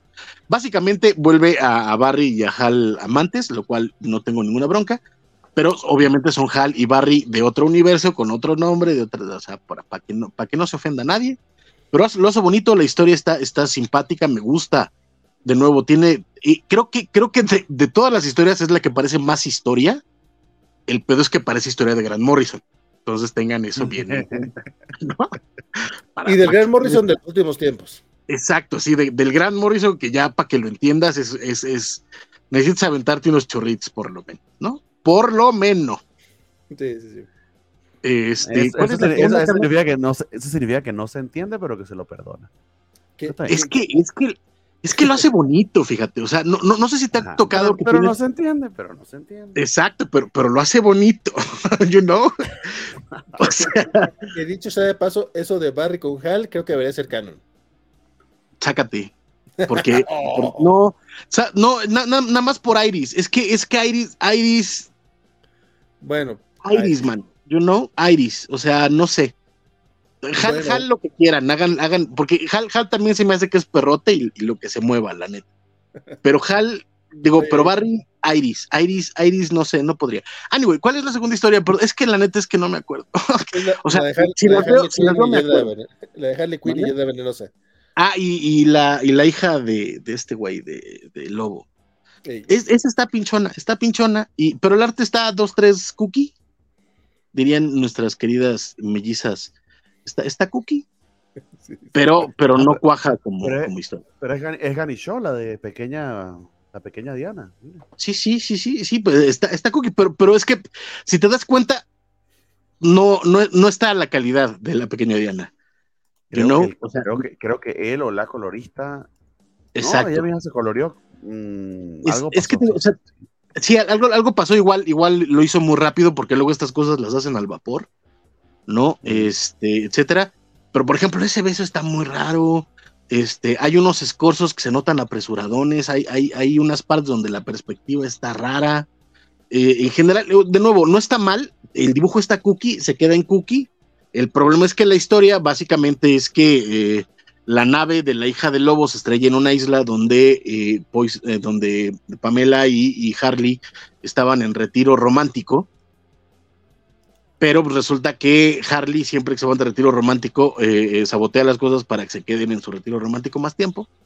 ¿No? Y pues es la, la chica este, viendo cómo ellas dos se quieren mucho y así, y eso hace, la hace reflexionar en sus propias relaciones y su propia novia y tal. pero está pinche, la neta es que no cuaja como historia, no cuaja como personaje, pero de nuevo el sentimiento detrás está, está bonito y el arte está cookie. La tercera que es de Robin, la neta es que me gustó más que la serie de Robin. Creo que, creo, creo que es la misma escritora, la neta es que no me acuerdo pero este, básicamente es eh, eh, Tim haciendo ahí un encargo de, en, un, barco. Este, cuando llega Connor Hockey, que yo no sabía que habían vuelto a Connor Hockey afroamericano, y si no es afroamericano, alguien debería de hablar con ese colorista, que creo que es Tamra Bombilane. Mm-hmm. Eh, según, yo, según yo, no es. Sí, sí, sí, sí, sí, sí, Está Ramón Villain, la colorista, pero la escritora es, o escritor o escritores es Nadia Shamas. Mm. O sea que no es la misma Fitzpatrick. ¿No, es? No, no es ah. como Fitzmartin. Ah, entonces estoy mal. Pero. Hay Fitzmartin, perdón, yo que Fitzpatrick, perdón. Sí, sí. En el caso de Color Hawk, según yo, no es este afrodescendente, sino. Nada más eh, se, pronuncia mucho. hindú o. Bueno, eso es otro. E, es, morenón. Era güero, carnal. Era güero. No. Era güero. ¿Cómo, ah, ¿Cómo no? Los genes de Oliver Queen habían dominado en esa relación y había salido güero el güey. Yo me acuerdo que había salido güero el güey. Es que se, hizo, Michael Jackson a la inversa, pues. Exacto. O eso, o está bronceado como Amanda Vines en, en Hairspray, que, que, se suponía que era güera y, y, de pronto cuando la veías con los muchachos de color serio no sabías cuál era cuál, pero pero eh, está coqueto porque básicamente es Conor Hockey reportándose con Tim y diciéndole, ay, es que supe que saliste del closet y el otro le reclama porque no le había ido a buscar y el otro, ay, sí, pero pues es que tenía miedo y el otro, ay, sí, pero somos amigos y tal. O sea, no, de nuevo, tampoco cuaja como historia, pero el sentimiento detrás está bonito y el arte está bien coqueto. Aquí sí está coquetón el artecito, el pedo es que no pasa nada como para que luzque el arte, pero está, está bonito. ¿Cuál es la, que sigue, carnal? Porque no me acuerdo. Ah, el pin-up de, de, esta Babs. No, esta no es de Babstar. No me acuerdo quién. Está bonito. Este, no sé quién, no, no sé quién, no tengo maldita idea de quién es el personaje, no tengo maldita idea de quién son los creadores, la creadora o, creadores, este, porque es uh, guion, arte de la misma persona, pero se supone que es eh, este personaje que después de la lluvia de Lazarus, este, obtiene el poder, así como existe la Speed Force, hay una Steel Force. Porque aparentemente alguien es hizo bien ingeniosote. Entonces, este, la onda es que le chupa el poder a los, a los velocistas y es este, y es, eh, eh, eh, parece ser que también es no binario, aparentemente. Este, y también este Flash raro que se vemos ahí en la paginita, también parece ser que es no binario. Y la cosa es que terminan en esta especie de, fiesta de, de, de, antro gay de la zona rosa. Este, y, está, está simpática la historia, no, no, de nuevo, tampoco termina de cuajar, pero eh, eh, el sentimiento atrás está bonito y el arte no está mal, la neta. Esta está pinche. La, la que sigue está pinche, lo cual es bastante lamentable porque es una historia de Midnighter y Apolo y su nuevo equipo que está bien raro, la neta. Eh, este, están muy, muy simpáticos todos. a, ver, a ver qué hacen con esto después, porque no, no, no lo ven. No pero la idea es que eh, básicamente están muy enojados en una protesta por, por los derechos de la comunidad LGBTQI. Y Midnighter está así de, de, quiero matarlos a todos. Y Apolo dice, no, mi amor, espérate tantito, aguanta, y, Midnighter, no, hay que matarlos. Entonces llega Alan Scott y les dice, no, chavos, aguanten vara, porque acá, y, es una cosa ahí de, de, panfleto, eh, eh, de panfleto, la neta, o sea, no, no, no pasa nada. Incluso el arte que, es, eh, el, arte, perdónenme, la, expresión es bastante pantalla pendejos porque dices, ay, mira, está como pintadón, pero está pinche, la neta, o sea, no, no, hay sustancia detrás. Y el problema con la historia es que tampoco hay sustancia detrás. Hay, un, hay una buena intención de eh, poner al frente los problemas que están pasando últimamente en Estados Unidos, donde hay como muchas legislaciones y muchos movimientos antiderechos LGBTQI, eh, incluso eh, con, ya con leyes bastante restrictivas, bastante limitantes de, de, sus derechos y que están siendo muy regresivas. Entonces, en ese sentido, de nuevo, hay una idea eh, eh, fuerte detrás. El problema es que no termina de cuajar ni como historia y, como panfleto está bastante, pues bastante pobrecito, la neta. Eh, lástima de los personajes que creo que hubieran podido haber, hecho mucho más con ellos. Y la cosa es que al final Midnighter dice, vamos a dar este mensaje a todos, entonces hackea las señales de todos los, televisores del mundo para transmitir su, sus segundas nupcias con Apolo y ya. Ok. Y esta es una historia de esta chica de la cual nos hemos quejado los últimos programas, que es esta morra de, Spirit Something, de, que salió de, este rollo de personajes asiáticos de la última ola, que habla con los muertos, básicamente tiene una espadota. Ah, y hace cosas con origami, lo cual ese, ese poder está bonito.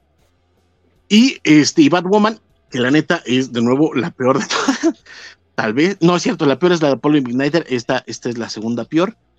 Este, no me gustó, no me gusta el arte tampoco, este, aunque intenta de pronto creerse este eh, Williams tercero. Exactamente, y dices, no, no, o sea, chavo, si no, si, no lo dominas mejor ni La neta, o sea, ¿para qué, qué te humillas, no? La neta.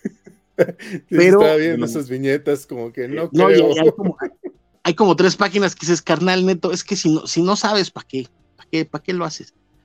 Pero bueno, e, existe esta historia, este, qué bueno que le están impulsando este personaje. A mí la neta es que ni como personaje me cae bien. Y, ya básicamente esa es la cosa. Que, ojalá este tipo de, digo, siendo antologías siempre es difícil que, sean buenas, todas pues. Correcto. Eh, pero pues sí deberían de, pues de darle un poquito más de calidad. Exacto, es lo, mismo que yo pienso. Esta es de la hija de Steel, que por alguna razón creo como su holodeck, y entonces invita a todos los héroes a ir a entrenar a su holodeck, y la única que aparece es Nubia con Reasons. Este, y ya es trancazo tras trancazo tras trancazo. Esta no, no, no le vi ni el caso de verla. El dibujo. Es porque, son negras, ¿verdad? Ajá, o sea, pues, básicamente. Eh, es que sí, no, está, está, está, está pinche. El dibujo no está mal, pero sí se me hace que, que exageró un poquito en, O sea, no sé, está raro este cómic. Este yo no, digo que es de los peores, nada más está raro y no sé qué hace. El, este, este pino pues, está muy bonito, de Travis Moore, me parece. Está muy coquetón, hay que decirlo. No sé quién es Travis Moore porque los pezones son increíblemente enormes. Obviamente pero está bien porque es este, eh, eh, ¿cómo se llama? Este, hay el que usaba CD-ROMs para copiarlos. O sea, imagínate qué tan viejo está este Promicio, Promicio. usaba, usaba, CD-ROMs para copiar los poderes de ese santo Dios. Anyway, esta historia está chida. No, no es cierto, esta no está chida todavía. es, es, es, que es Ghostmaker, fíjate. Es Ghostmaker y eh, Catman. Ah, Catman sí me gusta. Exacto. ¿Qué? Ghostmaker no sabía que era queer. Ah, pues aparentemente sí, está bien. A mí me. dentro de lo que cabe pasan cosas, por lo menos, lo cual se agradece tomando en cuenta el, grueso de las otras historias. Eh, básicamente es que eh, le pagaron una bola de cinos para ir a matar a Catman y de pronto llega Ghostmaker, que aparentemente lo conocía desde antes, y lo defiende y, terminan pues echándose un, un amistoso, ¿verdad? Y pues está bien, ¿no? Y, nunca se protegieron, porque aquí sale preservativo sin, sin que lo hayan sacado del, del empaque. Oh, ¿Sabes qué? Ellos sabrán lo que hacen. Esta es muy, muy su, muy su salud. La cosa es que, pues, mínimo que le avisen a sus otras parejas, ¿no? Eso es lo importante. Cuídense, sean responsables. Este. Y eh, eh, esta historia es de eh, básicamente em, de nuevo, tampoco sé qué hace aquí, excepto por, porque están Jonathan Kent y, John Constantine. Y aparentemente John Constantine apostó con, con Félix Fausto que una criatura que él invoca puede ganarle a Superman. Superman Jonathan Kent. Este, para quitarle a Félix Fausto una cosa que es bien poderosota. Entonces, eh, es lo que pasa. Y Jonathan Kent, pues obviamente, se deja ganar para quitarles. Ya les conté el final, pero pues no importa, porque está chiquita la historia. Igual le vamos a leer. Exactamente. Pues, no, engañan a nadie, chavos. A ustedes, igual que a mí les vale madre este Pride, pero yo lo leí para que ustedes no lo tengan que leer. Este, pero está padre, la neta es que tiene, tiene ondita esa, esa, esa historia. Este no termina tanto de cuajar, pero, pero está, está simpática, mínimo tiene y es la de Candwell y me, gustó, no así, uh, qué bruto, pero me gustó. Y después lo que viene es un homenaje a, Rachel Pollack, que recordemos que falleció eh, recientemente y fue, eh, bueno, es escritora de, ciencia ficción y de fantasía, y durante un muy buen rato, después de la serie de Grant Morrison de Doom Patrol, les hizo cargo del título, entonces, eh, cuentan que le pidieron a Rachel Pollack una historia para esta antología, ella se emocionó, dijo que sí, pero lamentablemente falleció antes de poder hacerla. Entonces lo que hicieron fue poner las páginas para que sus amigos eh, comentaran acerca de ella, hicieran como un homenaje a Rachel Pollack, entre ellos el primero es obviamente Neil Gaiman, está Tom Payer y, varios otros por ahí que, pues, la conocieron y trabajaron directamente con ella, y pues nos cuentan acerca de, su etapa en, en Doom Patrol, y también cómo esta etapa y llegó a impactar y a influir en la serie de televisión de, de Un Patrón. Eh, pues sentido homenaje y la neta es una lástima. Yo lo que, fíjense, no sabía aquí es que Rachel Pollack fuera una, una mujer transexual.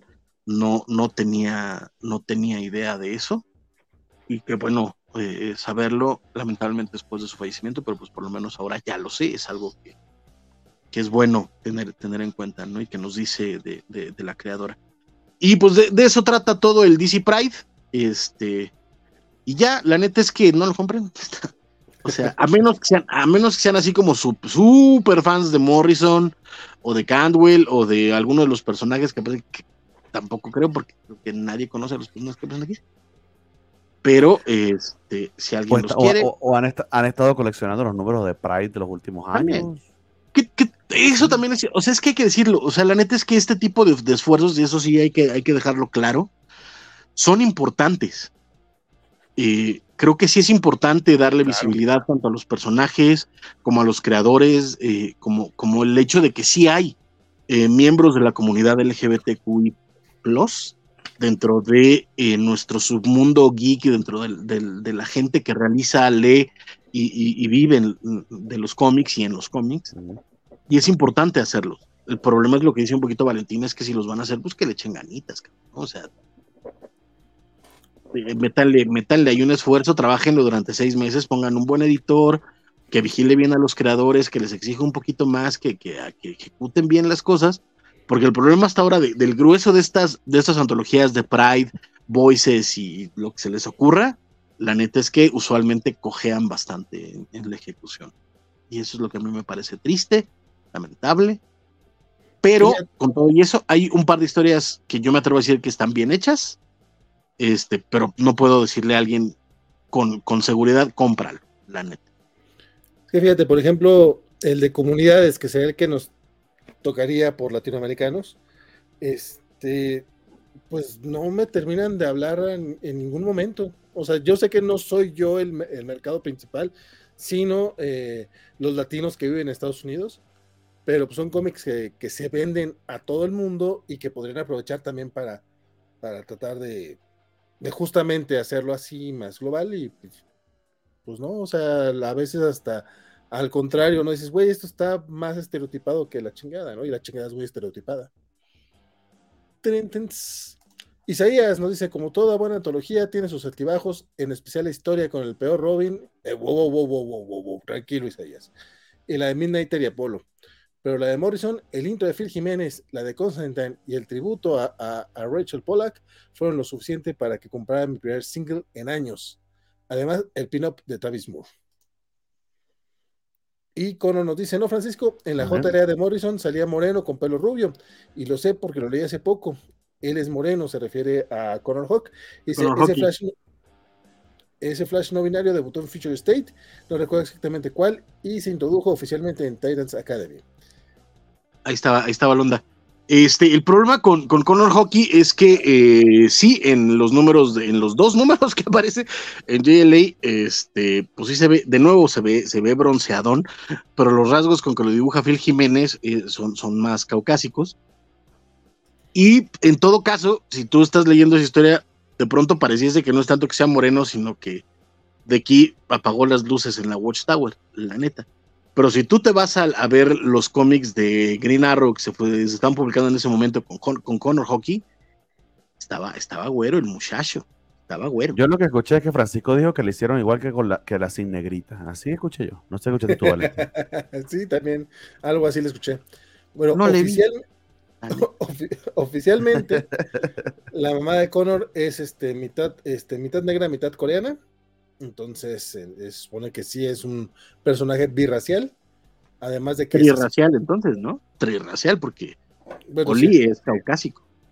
usualmente se llama mestizo. Exacto. Pero pues es que ya a Valentín le da miedo decir esas cosas porque sí, ¿qué tal que me, que me funan? dije que era mitad negra. Pues, a los gringos les asusta esa palabra. Es como, güey, tú dices black sin pedos. O sea, que, no sepas hablar español. Ah, pero es porque, se parece a la palabra a la palabra despectiva que ellos usan, pero, eh, pero, bueno. Pues, no, la digamos para que no nos bloqueen el video en YouTube y nos movemos de tético mismo ahí. Mauricio Castro dice, por lo que he visto todas las antologías conmemorativas que hace DC, como esta del Pride, parecen hechas por el dinero y solo por el dinero. Y mira, la verdad es que... Porque, el, porque, el, resto de los otros cómics que publica DC te aseguro que lo hacen por amor al arte. Seguro. Por eso, por eso se lo regalan y son gratis. Exacto. No, de hecho, recuerdo el año pasado eh, la, historia que hizo Kevin Conroy. Eh, de hecho, está nominada a la Eisner de este año. Estuvo muy bonita. O sea, sí, hay cositas que, ah, que, que valga la pena cada año. Pero, si te acuerdas, lo comentamos en su momento cuando salió y dijimos que lo único que valía la pena es era la historia. era la única. Exacto, era la única que valía la pena. Entonces, o sea, échenle ganas, de, o sea, insisto, sí es bien importante que existan estos cómics, pero pues échenle ganas, no chinguen. No, no, es que eh, la intro de Phil Jiménez creo que lo dice eh, tal cual. O sea, la bronca no es que no estemos, la bronca es que no nos ven. Y este tipo de situaciones justamente ayudan a eso y, y qué chingón. Sí, correcto. Que, existan. sí, que a ver, a ver, o sea, ah, obviamente, tanto, perdón, Bernardo, discúlpame, yo sé que cinco horas, espérame, espérame, tiene, tiene una razón de ser este intérprete. Este, eh, este eh, eh, obviamente, tanto este como los voices de Marvel y toda esa madre son cosas para sacar dinero, pero todos los cómics que publican ambas empresas se hacen para sacar dinero. Lo que es importante y lo que es relevante, independientemente de que intentan sacar dinero con ellos, es que sí hay una representación y tratar de hacer visibles a minorías que usualmente en este medio en particular son muy poco vistos. O sea, realmente el, intento, o sea, ha habido, ha habido personajes eh, de distintas orientaciones sexuales en distintos momentos de la historia, ha habido varios personajes desde hace ya bastantes décadas, pero son los mínimos y rara y muchas veces terminan eh, detrás de otros personajes o siendo olvidados o incluso hasta muertos. Eh, entonces, sí, es importante que existan estas cosas. Más allá de, de, que sea por sacar dinero, repito, son empresas y todo, todo lo que hacen es para sacar dinero. La cosa es que es importante que, además de sacar dinero, hagan ese tipo de esfuerzos conscientes de visibilizar minorías, de visibilizar a, partes de la comunidad y de, visibilizar y de darle voz a distintas comunidades y, creadores y personajes de, eh, de otro tipo de representación de ideas y de experiencias de vida. Esa es la idea. Ya, gracias. Y perdón, Bernardo. Te perdono, amigo. Estás perdonado. Pero, pues, te vas a seguir alargando, compadre, porque es hora de el Batiblock. ¿Qué caray?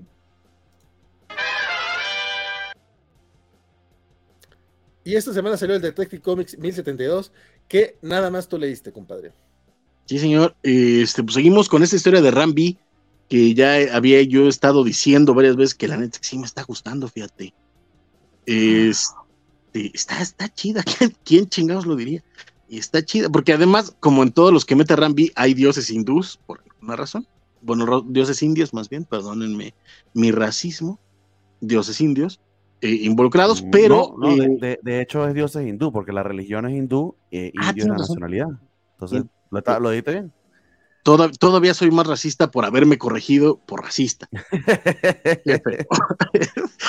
Eh, en todo caso, en este número ya están empezando a pasar cosas de adeveras, ¿no? Ya están poniendo en, en, marcha este plan de este grupo secreto que llegó a Gotham a destruirlo, ya, ya hay, acción tras acción, ya Nightwing que está metido en el rollo está echándose unos trancazos, este, también está Stephanie, y obviamente Bárbara como Oracle, que es como debe de, estar siempre, porque Oracle rules, y Batman pues echándose ahí el trompo, y aparentemente lo que quieren es que Batman tenga que sacrificar algo, porque ya saben cómo es, pero también Batman es bien chipocludo y seguro se va a sacar unas de la manga en los siguientes números. Eh, está muy padre, eh, es arte de Evan Rice y de alguien más, entonces está solidón. Cojea de pronto por, en, algunas partes, pero es básicamente acción, acción, acción, acción, acción, acción. Y viene una historia complementaria. Recordarán que los números anteriores habíamos estado viendo esta historia de origen de, este grupo secreto, de esta sociedad secreta, que aparentemente en algún momento de la vida se pelearon con Rey Al el, el fundador, el rey de donde surge esta, este culto eh, era amigo de Rey Al Ghul, Rey Al se aventó un trompo con este cuate y lo mató. Y entonces aquí vamos, no, nos están contando en la historia complementaria la historia de su hijo, que es un principito, que está muy enamorado de un arbolito, y ya, no está mal, pero Este, pero el grueso de la historia principal está bastante chida y, y, sigue avanzando, la neta. Espero, espero, espero por vida del Señor que no se, que no se me empiecen eh, a, a engolosinar con cosas, como empieza de pronto a aparecer un poquito el peligro de, esta historia. Y este. Y ya, pero sigue bastante bien Detective. Las portadas me siguen gustando muchísimo. Lleva un rato Detective bastante bien, desde Mariko Tamaki para acá. La neta es que es una muy buena tanda de, Detective. Si quieren comprar cómics sueltos, si quieren comprar singles, la neta es que Detective me parece una muy buena oportunidad. Este, y si no, los TPs, la neta es que les puedo asegurar que no se van a arrepentir. Están muy bien hechicitos. Eh, léanlo. La neta es que a mí, a mí me está gustando bastante. Empieza por ahí, Parini. de yo, ya, no sé. Y da, y ya veremos, ya veremos cómo empiezan aquellos muchachos. Pero por lo pronto, pues con eso cerramos el bloque de Seita de esta, de esta semana. Este, vámonos de, derechísimo a, pues, los cómics Marvel de esta semana.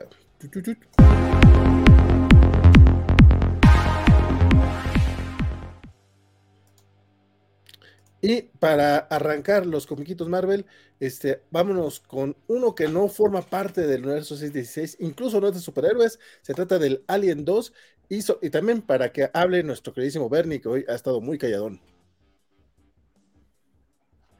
Muy calladón y estaba en mute, amigo. Aquí estoy buscando eh, el cómic.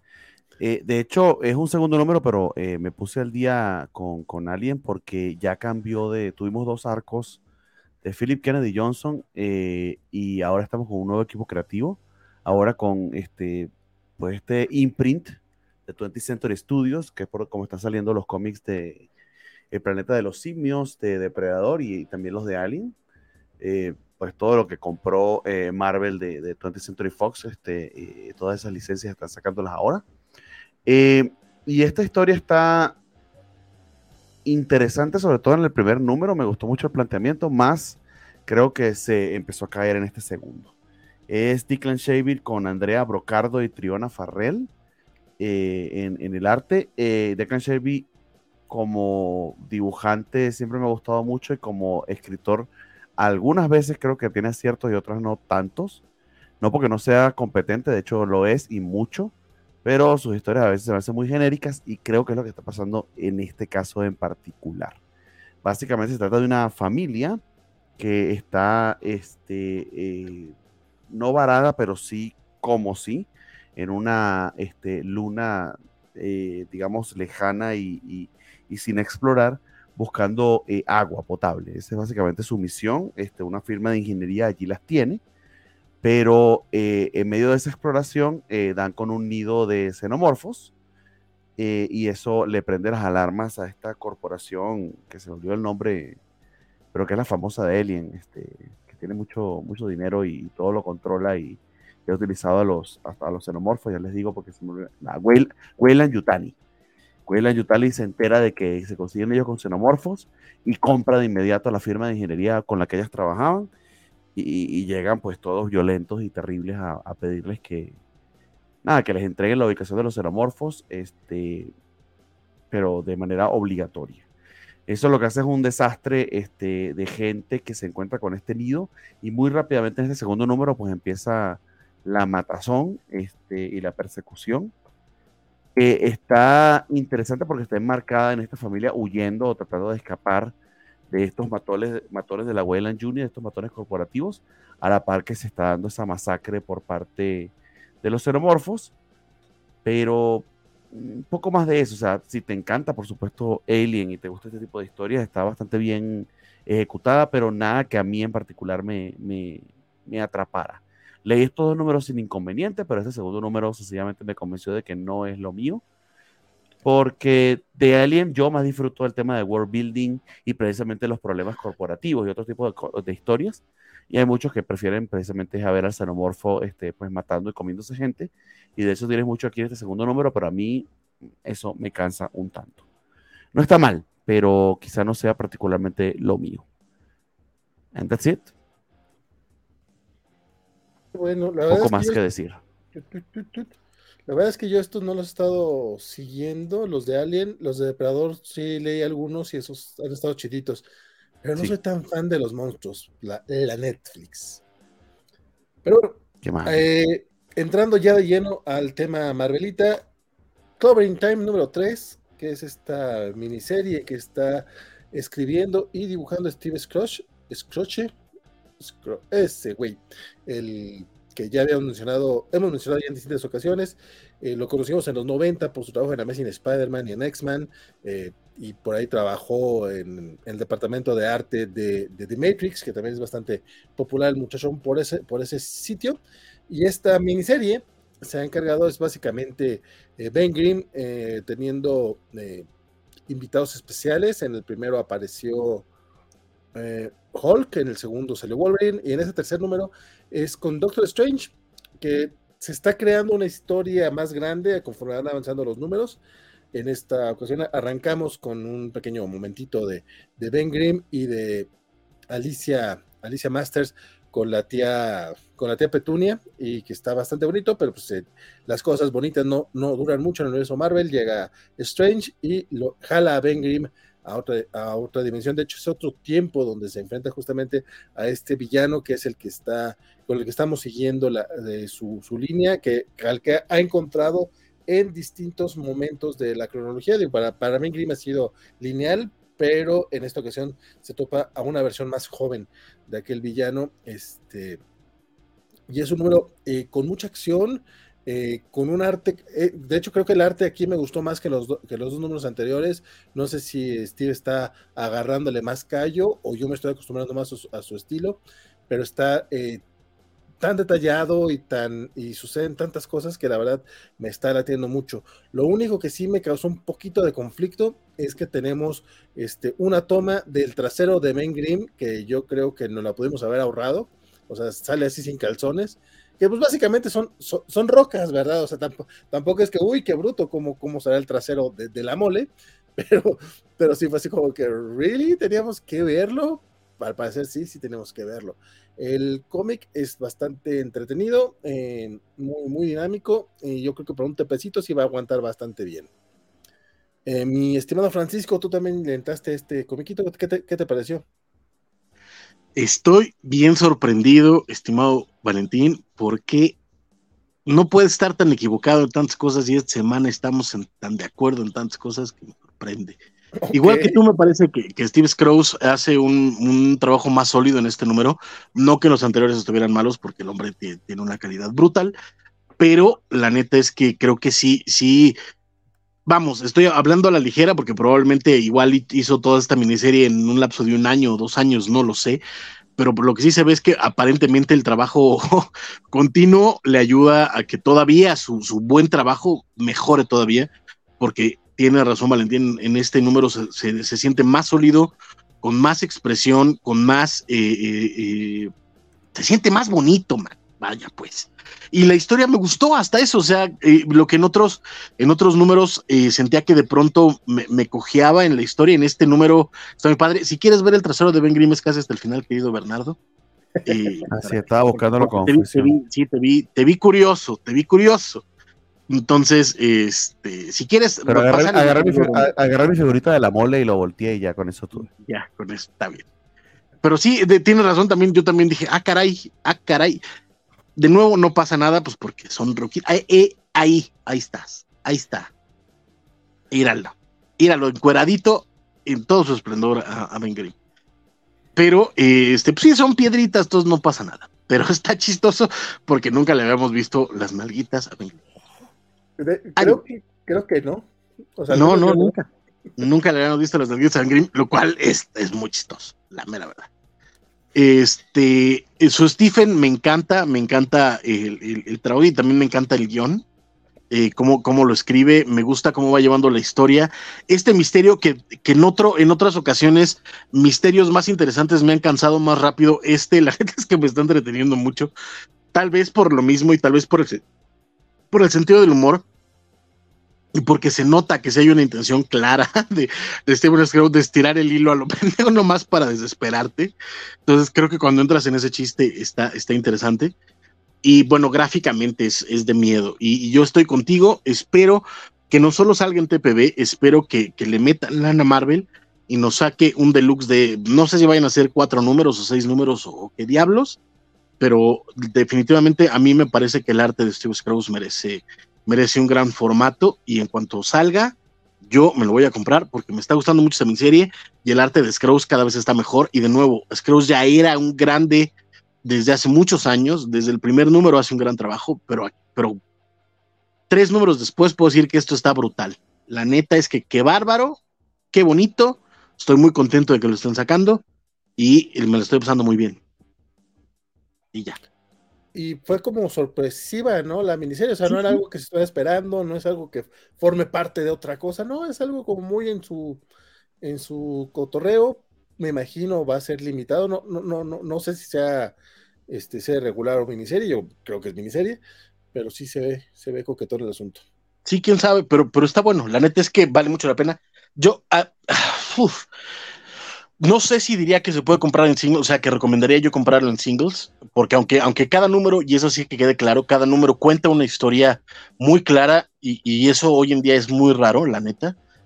Pero este rollo de que dependa de los invitados y tal, no sé qué tanto, qué tanto yo podría decir que pongan su lana o, recomendaría que pusieran su lana mensualmente, pero definitivamente en un TP sin pensarlo, me parece que está muy bien lograda y, pues bueno, el arte de Scrooge vale la pena.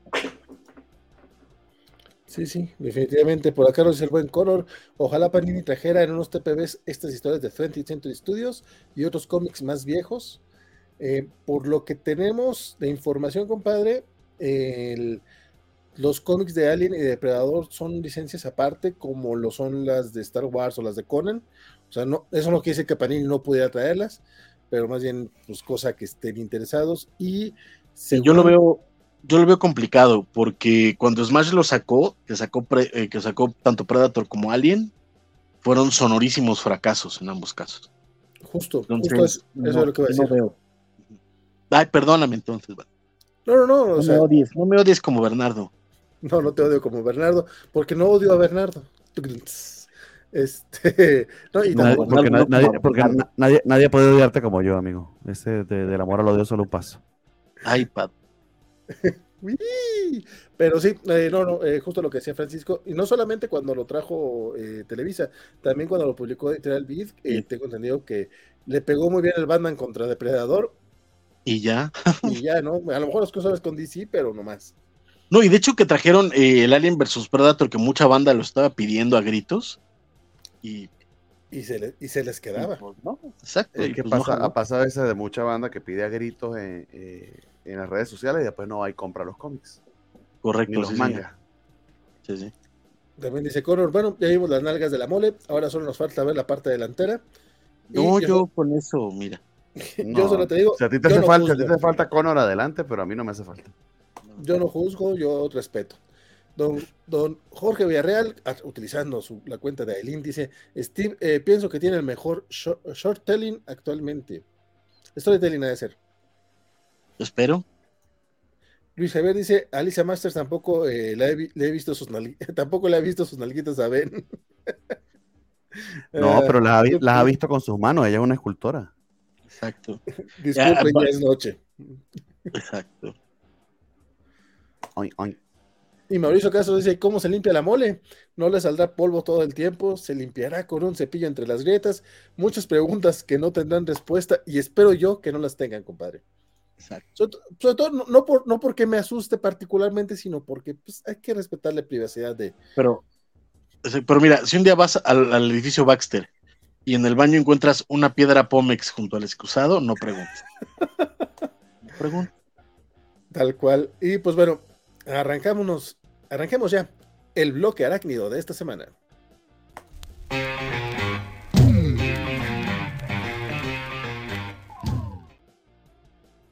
Y este, eh, no tenemos muchos cómics esta semana, pero sí tenemos dos del Hombre Araña. Arrancamos con Edge of Spider-Verse número 2. Recuerden que esta ya es la tercera miniserie que se titula Edge of Spider-Verse, entonces para que no, no se saquen de onda, no es la misma que está publicando eh, Panini en este momento, porque ellos están publicando la que salió el año pasado. En esta ocasión, este, esta nueva Edge of Spider-Verse está ubicada posterior a los eventos de Spider-Man número 7 de Dan Slott y Mark Bagley. entonces ya todas, estas personas arañas están regresando a sus universos. En esta ocasión, la, serie, el cómic principal está dedicado a Spinsters, que es este, la, la princesa Disney, eh, la Peter Parker, que es una princesa Disney básicamente, que a mí su presentación me gustó mucho, sobre todo porque las canciones que, venían por ahí eh, redactadas como que sí tenía sentido, o sea, como que la rima salía bien para cantarla. En esta ocasión tuve mucho problema para cantar las, las letras que vienen, o sea, porque no, no hay, nadie te dice va con este tono o, está inspirado en tal melodía, no, no, entonces la verdad batallé un poco y eso... Pero tú se lo pones, Valentín, de la música de tu corazón.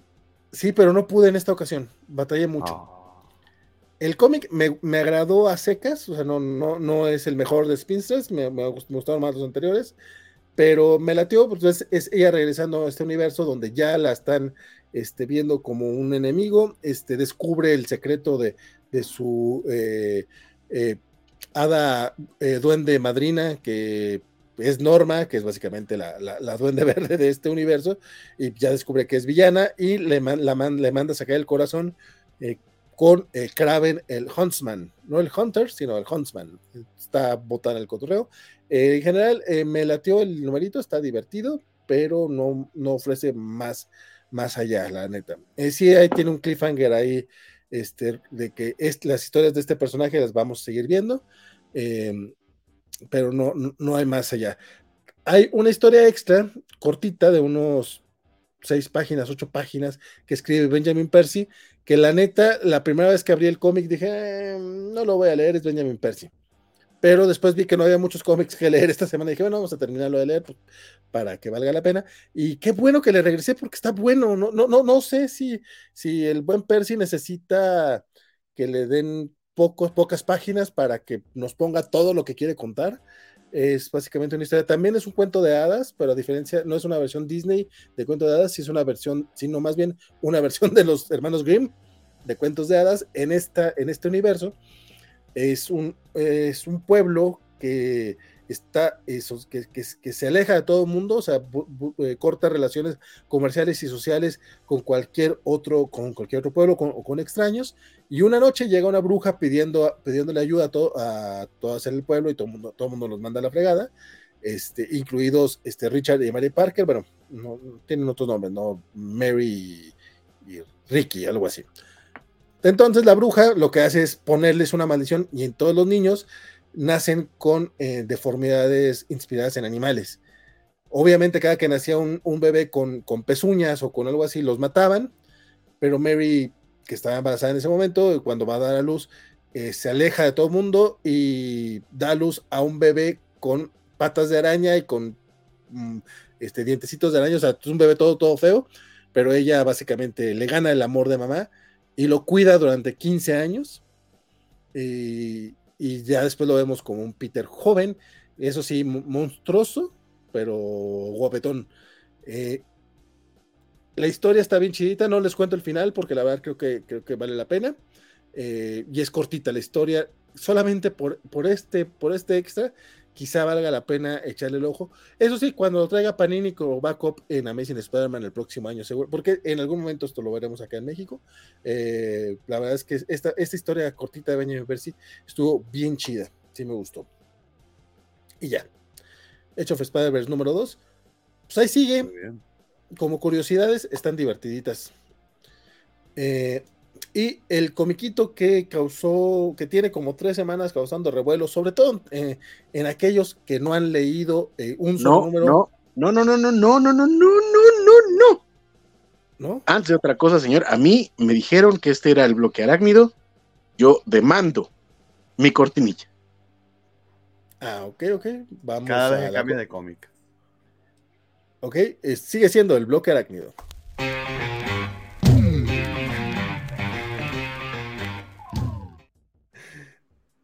Y les decíamos, eh, se trata de ese comiquito que causó mucho, mucho estrés entre todas esas personas que al parecer no han estado leyendo el cómic de Seb Wells, pero dijeron, yo me voy a quejar.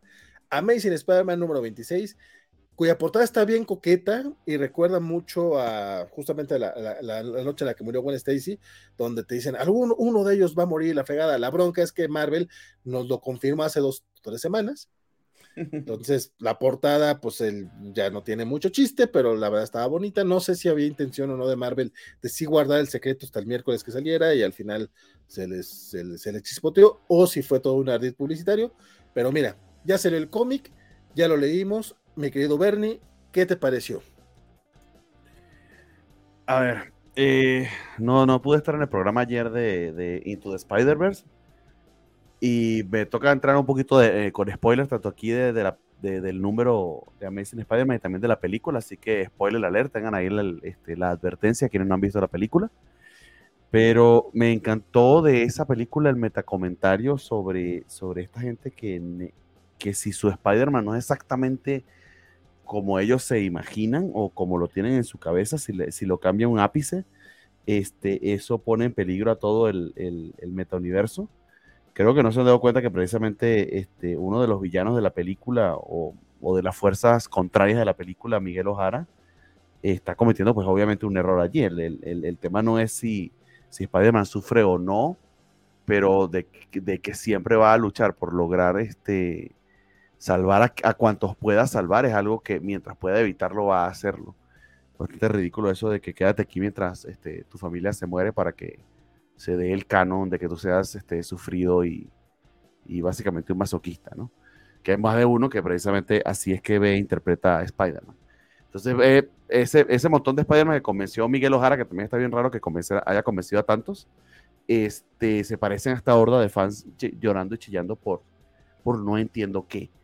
Eh, porque si la cuestión está en que no me puedes, no te puedes meter en la, en la relación entre, entre Peter y Mary Jane, eh, no me la puedes cambiar, esta no es mi Mary Jane, no sé.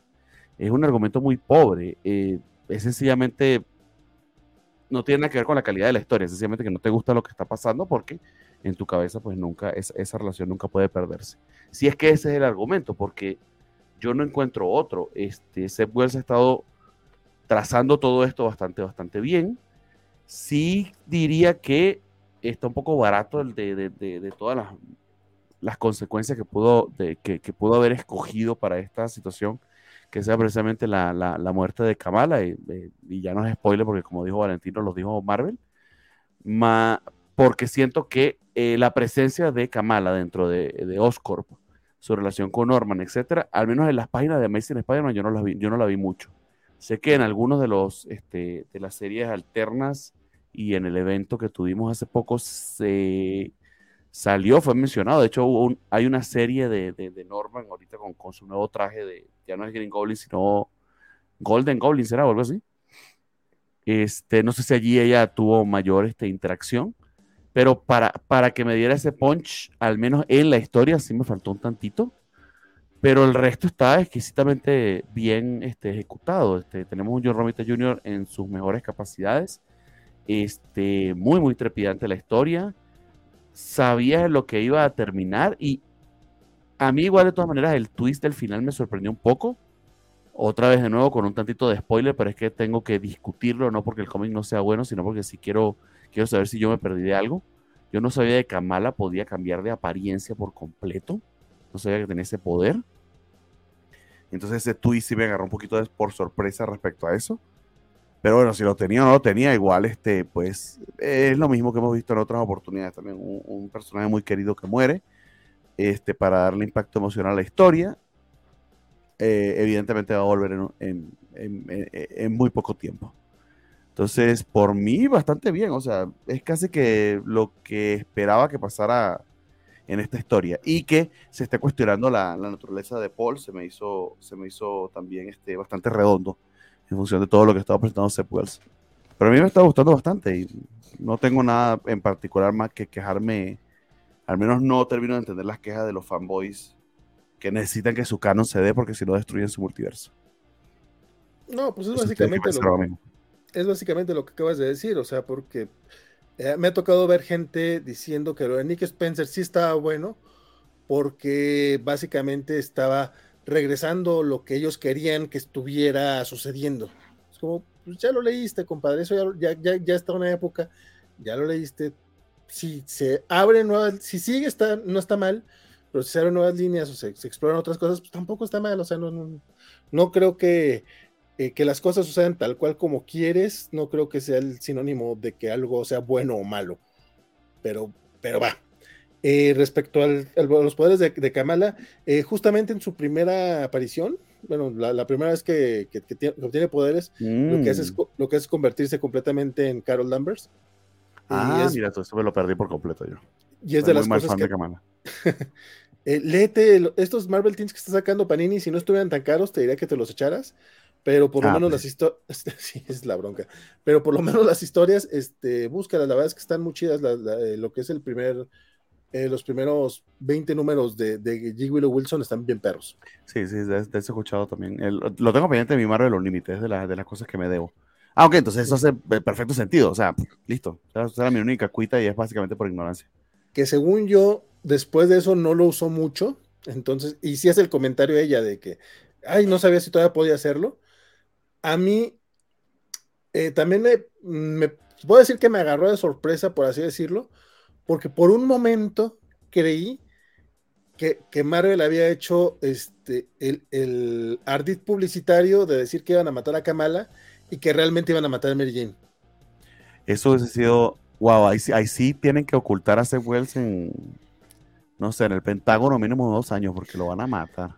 Eso, eso para mí hubiera sido mucho más interesante, no porque no me moleste, eh, no, no, no porque no me pueda que maten a Kamala, me encanta ese personaje, pero siento yo que, como tú, como tú lo mencionaste, o sea, sí estaba ahí Kamala, pero incluso la primera vez que la vimos, todo el mundo dijimos, ¿era Kamala? ¿Really? O sea, ¿era Kamala Khan? Porque nunca dicen Khan, me acuerdo que nada más este, le, dicen por su primer nombre y ya. Este, ¿Era Miss Marvel? ¿En serio? O sea, no, parecía tanto Miss Marvel. Este, no sabíamos que ya tenía, bueno, yo no sabía que ya tenía para, para estar trabajando este, como becaria en, una corporación, o sea, no sabía que, estudiaba, eh, que ya estaba en la universidad, este, no sé, como que...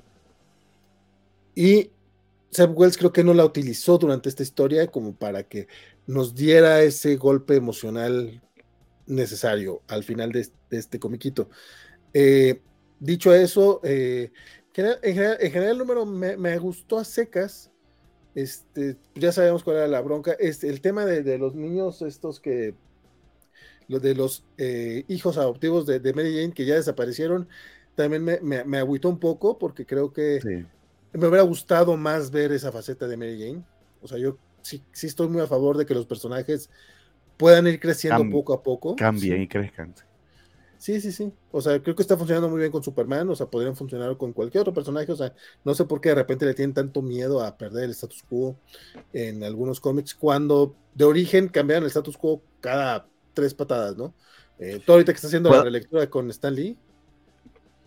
Si lees algunos comentarios de Facebook, este, puedes entender por qué tienen tanto miedo, porque es que hay mucho cuarentón que, no sé, le tiene miedo al cambio. Puede ser, puede ser eso, pero, pero bueno, el arte de, Romita Jr.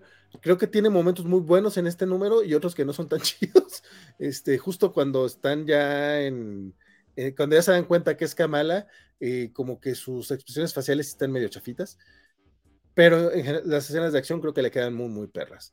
Eh, Amazing Spider-Man 26 creo que es, pues está bien, o sea, digo, ha sido una buena serie regular, eh, estoy esperando el siguiente número, pero no me, no me afectó tanto como creí que, o sea, no me pareció tan importante el número como, como debería serlo. No sé si me explico.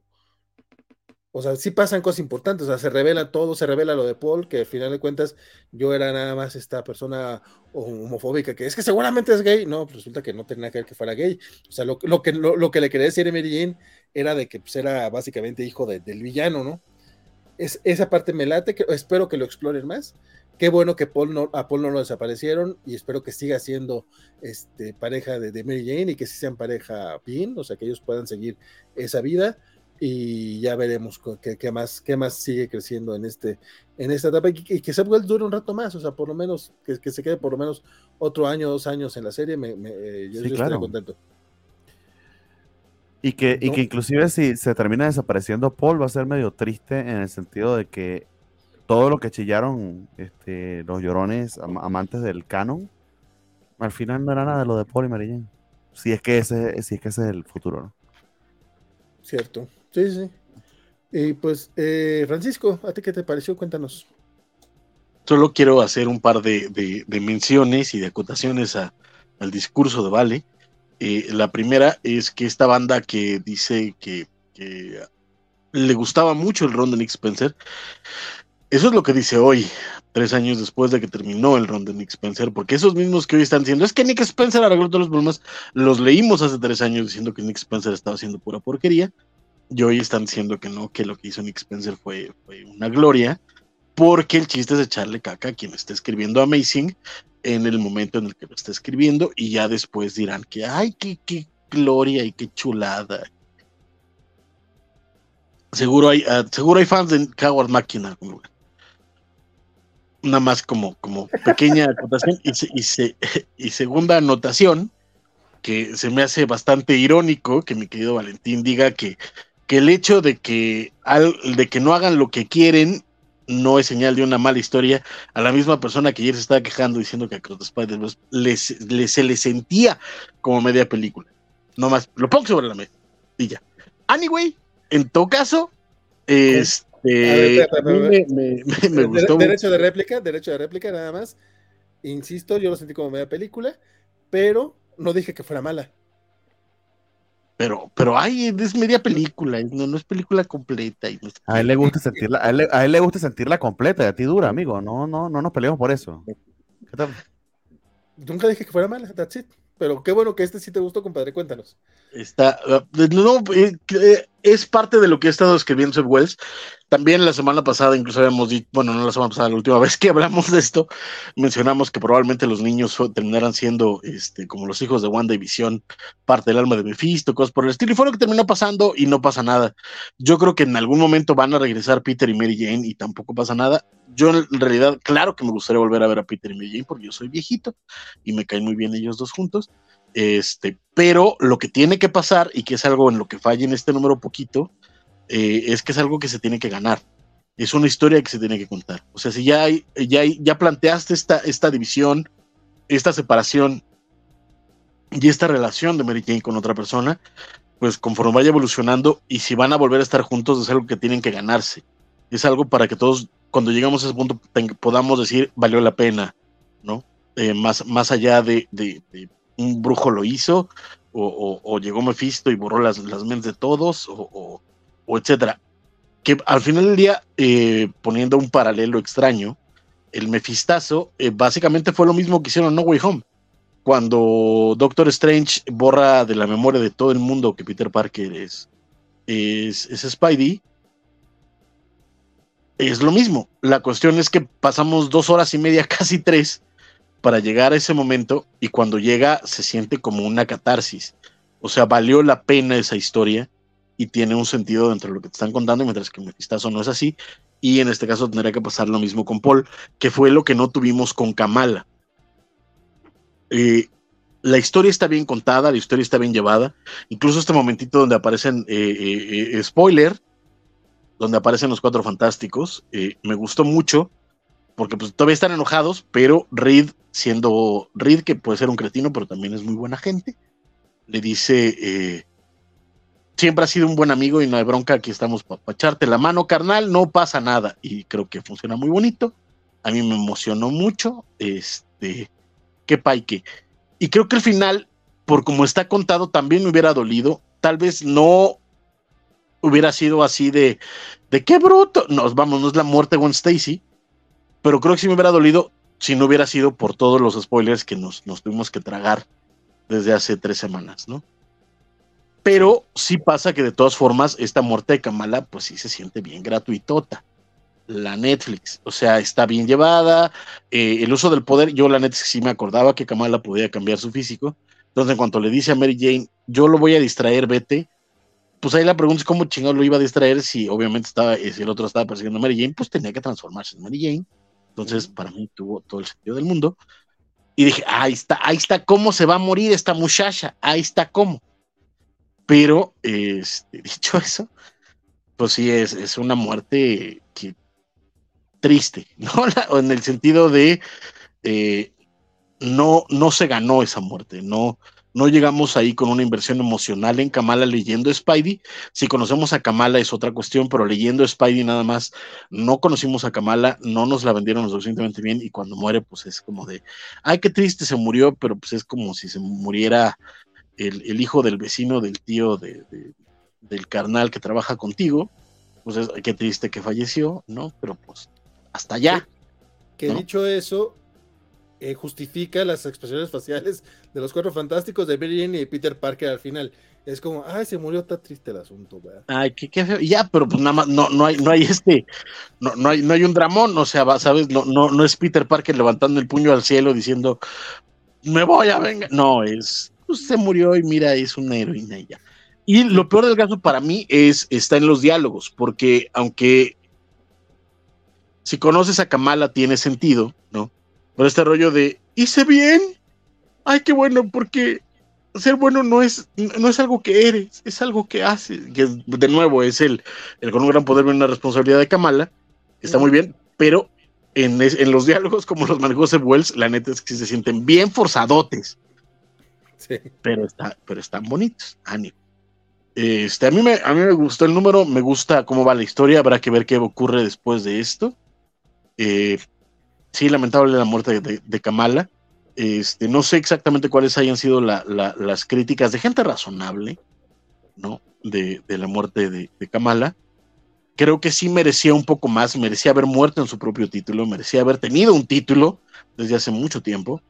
Este, pero pues este matarla, que de nuevo es un ardid porque en unos meses viene de Marvels y Marvel no va a tener, eh, vamos, no va a perder la oportunidad de tener un título de Miss Marvel cuando salga la película de The Marvels. Entonces, eso, eso me parece absolutamente claro. Eh, y pues ya. Yo, yo no creo que vaya a haber cómic de Miss Marvel para cuando esté la película, fíjate. Se me Igual habrá un Marvels. Eh, probablemente, más bien habrá, cómics del pasado de Kamala o cosas así. Las tres que no hemos contado, pero no. Eh, porque se me da muy, muy rápido, porque el, el de el del funeral creo que sale en septiembre. No, no, no es la primera vez que matan a un héroe y revive a los dos meses,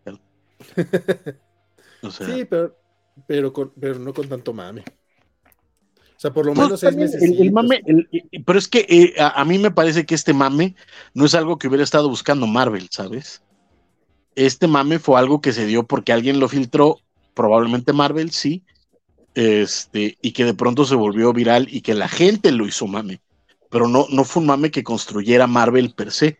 Y ya una vez que se empezó a crecer en los rumores en internet fue cuando Marvel dijo, ah, mira, sí, incluso hasta vamos a sacar este especial de el universo Marvel, este, lamenta la muerte de, de Kamala, este, pero, pero de nuevo, yo no veo que haya sido un mame que, o, sea, no es la muerte del Capitán América, ¿sabes? Mm. Eh, entonces creo que sí había un plan ahí para matarla y hacer algo después, pero yo no le veo que haya sido un mame, o sea, creado por la, por la empresa. Ya. Híjole, pues no, sé, no sé cómo va a estar el asunto, pero a mí se, pero sí me pareció muy, tú, tú lo dijiste, gratuito. O sea, sí fue así como. Y yo no tengo bronca con que la mataran en Amazing Spider-Man. Mi bronca fue, mi bronca fue que en Amazing Spider-Man no, no, no, no, no vimos a Kamala. Exacto. O sea, es que ese es el punto de nuevo, creo que el guion está lo suficientemente bien hecho para que si yo hubiera llegado sin spoilers, la neta sí diría, ah, qué gacho y sí me habría dolido, pero se siente que no está en el lugar adecuado, en el momento adecuado, por lo que cuentas, por lo que a lo largo de todos los números que llevamos de Amazing, Kamala no figuraba, estaba al fondo. No tuvimos un solo momento real de, de, de compañerismo, de empatía en el que Kamala pudiera ser explotada en Amazing. Y de, y de pronto se muere, está raro. Sí, Sí, sí. A lo, mejor eh, le pidieron a, a Seb Wells que, lo, que la mata. Es como, ah, mátala ahorita. yo, creo que va por ahí, ¿eh? Hay mucho. Hay mucho. Mucha raza. Pues también de, las que andan enojadas este, gratuitamente. Que sugieren que el rollo es revivir a Kamala, pero ya con poderes más parecidos a los que tienen el MCU. Que yo lo creo eso. Que no suena tan descabellado. Este y hacerla ya mutante, lo cual ya se me hace un poco más para allá. Eh, pero, pero pues mira, ya veremos, ya veremos qué es lo que pasa. Este, pero tenemos algunos comentarios antes de, pasar a otro, a otro chismecito. Este dice por acá, nos pregunta Caritos Parker que si leímos el, el, el 1055 de Action Comics. No salió esta semana, pero creo que fue de la pasada. Este, yo la verdad la pasada no leí cómics, compadre. No sé si mis compañeros sí dieron el, Action 1055. Pero creo que Draco sí lo leyó. y dice que se quedó impactado con la identidad de Paul. Eh, a mí no me impactó, pero se me hizo como que, ah, mira, se me hizo un buen giro. Me, me ese ron de G. Willow Wilson de Miss Marvel, lo amo, dice Carlitos Parker. Les, los compré en su formato oversize de 10 números por tomo y a un precio aceptable. Y también dice que el rostro... Te envidio bastante porque a mí me faltan el 4 y el 5, nada más tengo los primeros 3, la neta. Ahí véndeme el 4 y el 5, Carlitos. y dice que el rostro de MJ cuando pregunta a Paul por los niños le dio mucha tristeza. Ahí sí estuvo chido. Y bueno, y para el siguiente veremos al Doc Ock y a ver qué sigue después de un año de preguntas de qué había hecho Peter. Yo más que contento con el ron hasta ahorita, dice el buen Carlitos, que a él sí le está gustando, mira, qué bueno. Y a nosotros también, la verdad. Sí, sí. Mauricio Castro dice que pero este cómic, hasta la gente que lo está leyendo se está quejando. En Women Great About Comics publicaron un ensayo acerca de lo indignante que es que maten a Kamala Khan. Pues es que. habrá, habrá, que leerlo, ¿no? O sea, pues yo la neta es que no no sigo ese, ese, ese sitio ni esas creadoras, pero pues habrá que ver cuáles son sus puntos de por qué, Nosotros dijimos aquí que tiene, que tiene, broncas varias, ¿no? Este, hay, hasta un argumento de que, de que es medio racista el, el, matar a Kamala. Ah, pero. Eh, todos los ya, ya cuando, ya cuando el progresismo se vuelve este, ¿sabes? De, ay, mataron un personaje negro, son racistas, dude. Personaje secundario en una historia. Cuando se, cuando se vuelve esposas, cuando se vuelve este, eh, cadenas alrededor de las posibilidades, es que se vuelve un problema. Exacto. Se vuelve Miguel Ojara en, en Into the Spider-Verse. Ese es su problema. Exacto. De hecho, eh, yo lo, lo, mencionaba en mi reseña de la, de la Sirenita. Este, creo que la actuación de Halle Berry, que la, la niña canta chingoncísimo pero su actuación, igual que la de Eric, es medianona. Pero decir eso, este, enardece a todos los que, es que para qué, güey, pues es justo porque chingos de actores blancos y actrices blancas son medianones también, o sea, no hay pedo, o sea, no es un problema, pero también criticarlo podría como darle la razón a, esa raza este, indeseable y es como, y luego mucha gente a veces termina por ser más blanda en la crítica y creo que eso también puede ser injusto. No, es que tienen que diferenciar. Eh, tú no la estás criticando a ella por su color de piel, estás criticándola por su capacidad histriónica. Sí, pero. Eh, en una película, eso no es racismo. Ah, que es lo mismo que pasa con el DC Pride.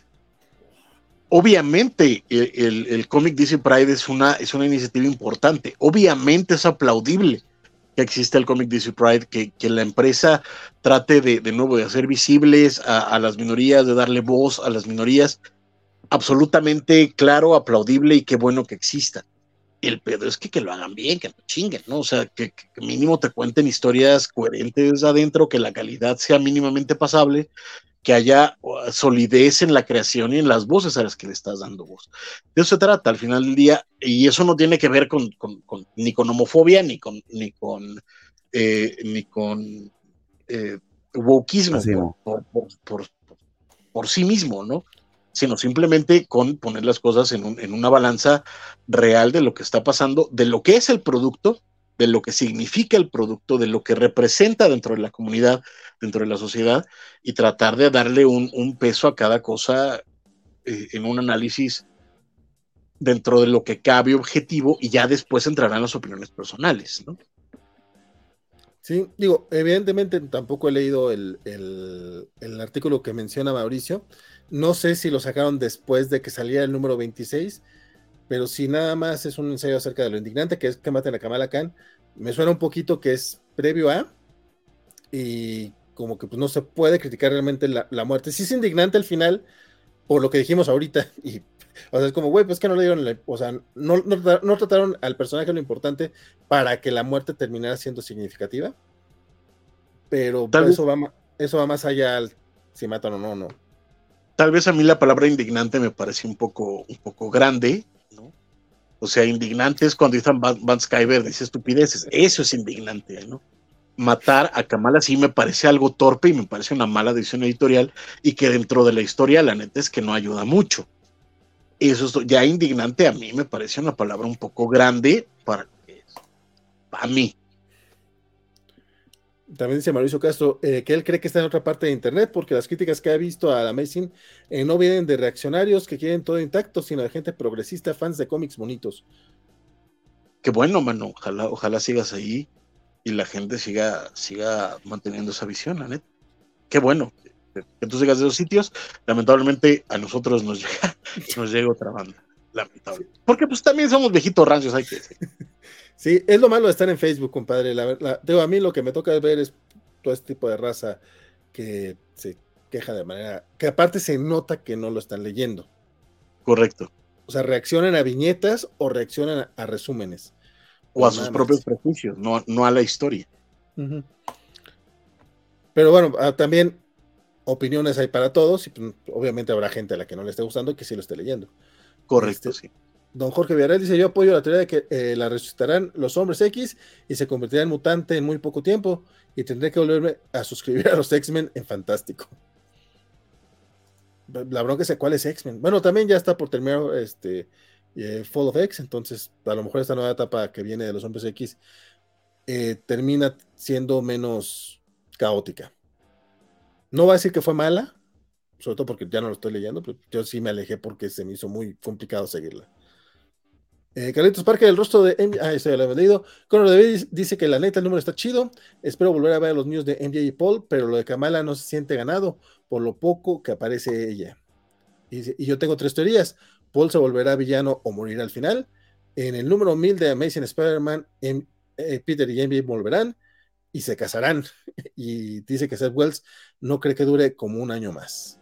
Chan, chan, chan creo que en general no, le está yendo mal a Seb Wells en general, o sea, fuera de los fans haters, creo. Y pues el hombre siempre tiene buenas ventas. Isaías dice que fue a cenar y, y, y, llego a esto, me van a hacer daño dos tacos. Perdón, compadre. eh, eh, Connor dice que va a estar bien incómoda la plática entre Spider-Man y los padres de Kamala o con Carol Danvers. Eh, Francisco, si recuerdas que, eh, recuerdas que promocionaron el cómic como la muerte más icónica de los 50 años de Spider-Man, Marvel sí quiso hacer un mame. Sé, que Spider-Man tiene 60, pero Marvel decía en los promocionales que, en 50 años, pues porque Gwen Stacy como... Exacto. Porque 10 años después de que empezó Spidey se muere Gwen Stacy, mano. Sí, sí eh, a ver, sí, pero de nuevo, yo por, yo por lo menos yo no vi ese rollo, que de nuevo, según yo, fue un tagline en previews, no lo vi metido a cada rato en, los sitios de Marvel, en las redes de Marvel, en el Instagram de Marvel, y, todo eso lo sigo con bastante regularidad. Y yo no recuerdo haberlo visto tan promocionado. Fue un tagline que se usó para, según yo, para previews incluso, pero tampoco fue algo que como que promovieran tanto de nuevo, acuérdense de lo que pasó con el Cap Hydra, acuérdense de lo que pasó con, este, etcétera, con, la muerte del Capi, etcétera, que sí era como una, un impulso fuerte de, mame, que no solo estaba en los haters, sino que Marvel sí era parte de eso.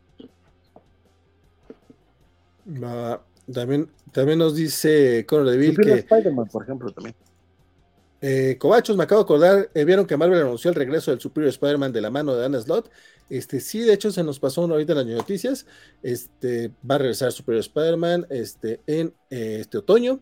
Y básicamente lo único que dijeron es que va a regresar el, el, el, el, el trepamuro superior, que es más fuerte y más listo, el Superior Spider-Man. Este, más información se columpiará próximamente. Este, ¡Ay, ya! a, mí La, a mí la verdad no, me llama mucho la atención ya, o sea, ya se contó la historia de Superior Spider-Man, no, no sé qué más se pueda contar, pero si sale algo bueno, pues qué chido. Miss Marvel era G. Willow Wilson, era Alfona, dice Jorge Villarreal, y Federico le dice, dos horas de retraso, si fuera otro programa estaría preocupado, pero sé que aún queda tiempo para echar el cotorreo, y si hablamos de Panini, nos amanecemos. no, no, no, no, no, vamos a hablar de Panini, ya hablamos de Panini, creo. Eh, Mauricio Castro, y el que culpan mayormente no es al escritor, sino al editor Nick Lowe fíjate que Nick Lowe no me, no me late como editor. Eso también es muy cierto.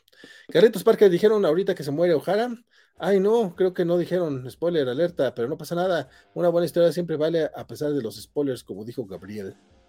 Chan, chan, chan. No sé dónde muere O'Hara, compadre. Pero bueno, eso fue el chisme de Amazing Spider-Man y el chisme que teníamos en este bloque arácnido.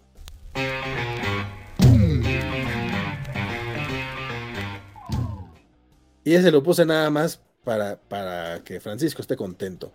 Este, de hecho, le toca hablar a Francisco. Güey, es que no, tienes una idea de cómo amo esa canción, güey. estamos hablando de mi infancia, de mi más tierna infancia. Yo sí crecí con el Capitán Memo cantando Spider-Man, el hombre araña. Entonces me, prende mucho Yo lo sé, yo es, es, como, es, como, tú con la canción de X-Men, de, X-Men 92. Básicamente un poco hay de eso. Este, pero compadre, Doctor Strange número 3. Este, sigue avanzando la historia, ¿qué tal va?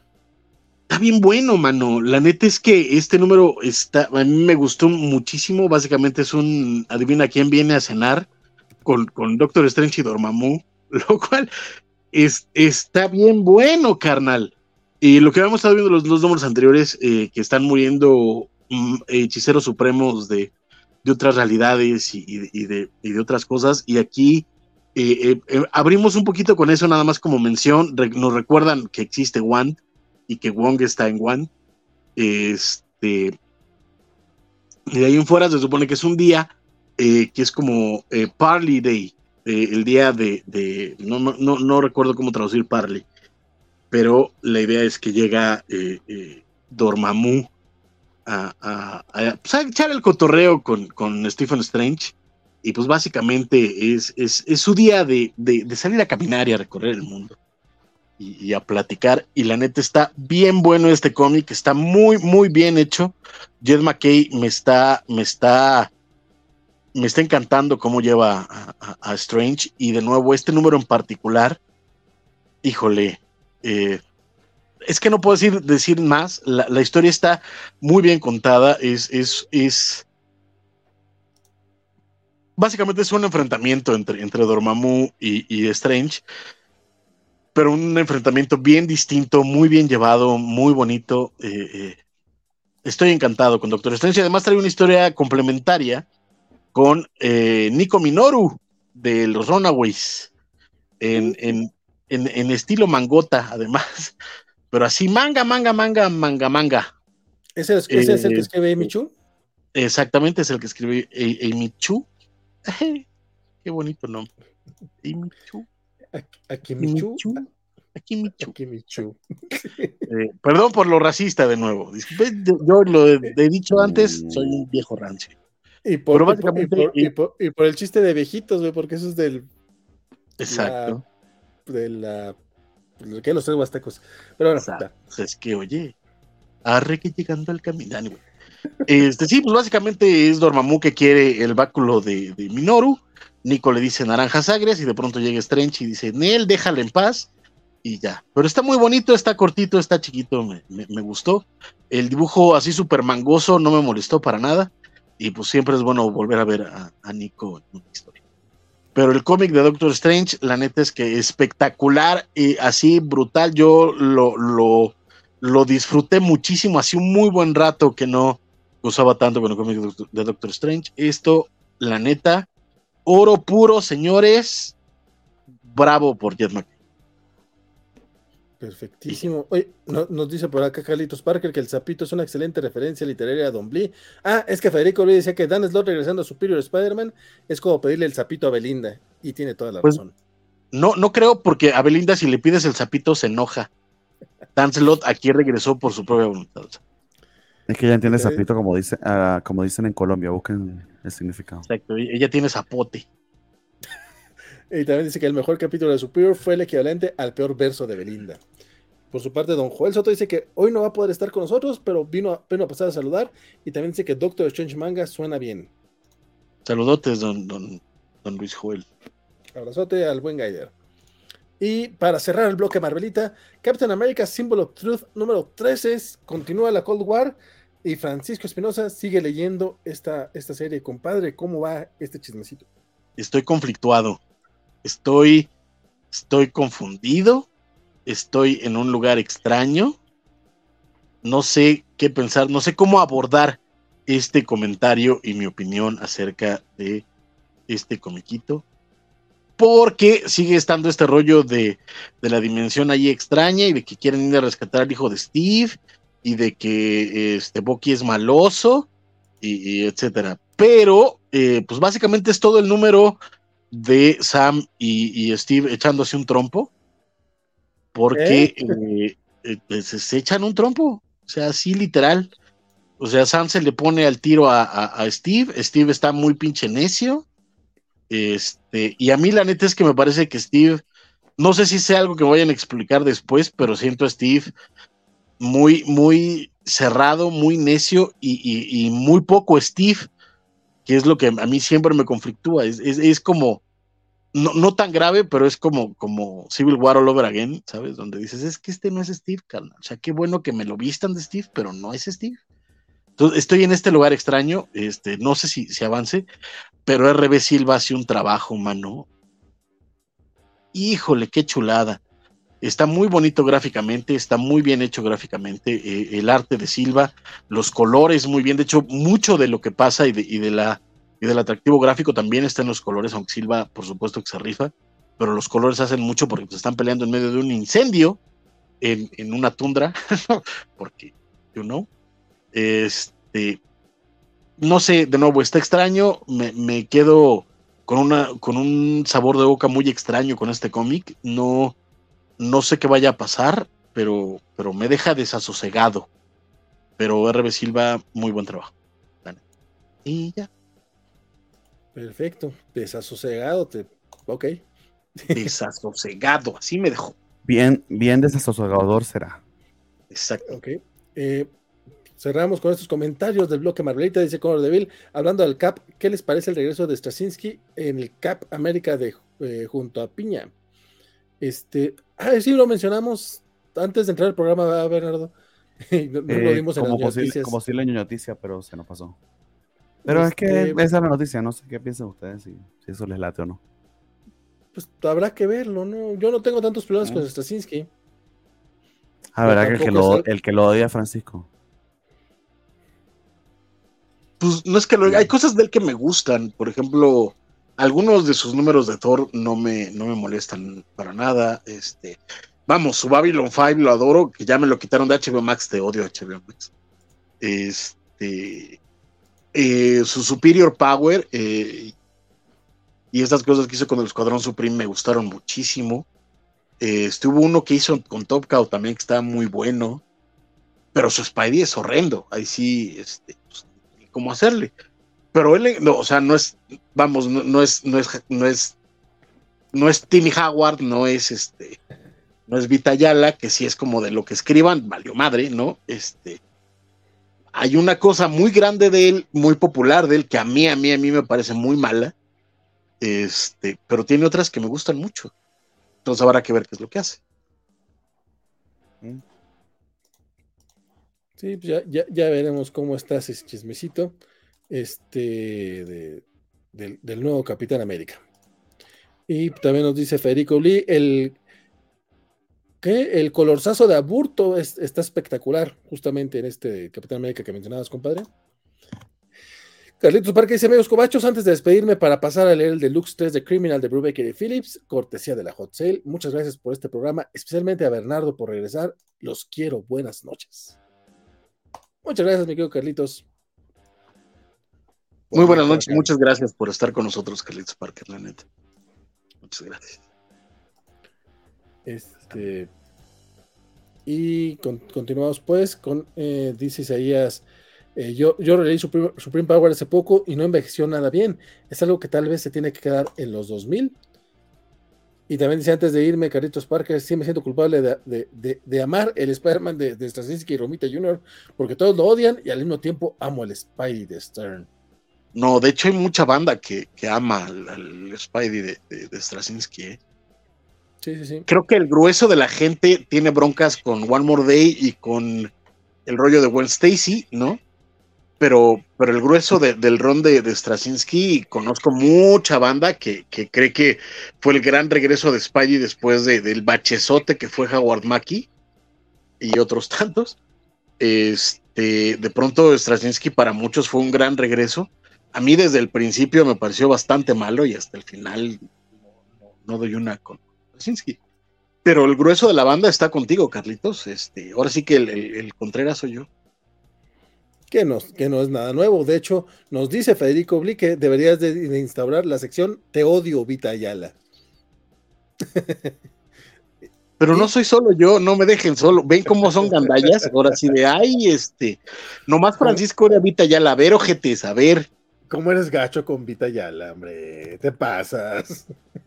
No, no, Vita Ayala, la verdad es que no. Al menos de mi lado, tampoco es como eh, o sea, desde, de las escritoras que, leo que, que, está ahí, y o la evito, o le evito, o leo, pero así como que ya esperando que no me guste. Me pasa también con Percy, me pasa también con Gary Dugan, me pasa también con, con este. Ay, ¿quién es este? Este ay, se me fue el nombre. también, Howard? Timmy Howard, con Howard también me pasa mucho. O sea, básicamente con, la gente que se quedó escribiendo. En, los X-Men ahorita, sí. Sí, sí, con la gente que se quedó escribiendo X-Men en lugar de, del que sí era el bueno, ¿no? No, pues de hecho, de hecho, eran los que estaban ahí con, el mismo Hickman, o sea que fue, fue lo que pasó desde el principio. Sí, sí, sí, sí. Pues, pero bueno. Y también dice el Romite Junior de la etapa de Straczynski me gusta mucho, dice Mauricio Castro, era muy bueno, muy, muy bueno. Bueno, a, Muy, bueno, a muy mí, bueno. a mí me, me gusta lo que está haciendo ahorita Romite Junior en general. Hay algunas viñetas que sí dices, pues, pero también ya el señor tiene, ya, ya tiene cierta edad, ya tiene 40, 50 años en la industria. Mira, que, que siga haciendo cosas chingonas, este, es, hay que, es de resaltarse. Y, y es cómic quincenal, carnal. O sea, también eso hay que tener bien en cuenta. O sea, no, de nuevo, hay, hay artistazos que no pueden con un cómic mensual, carnal.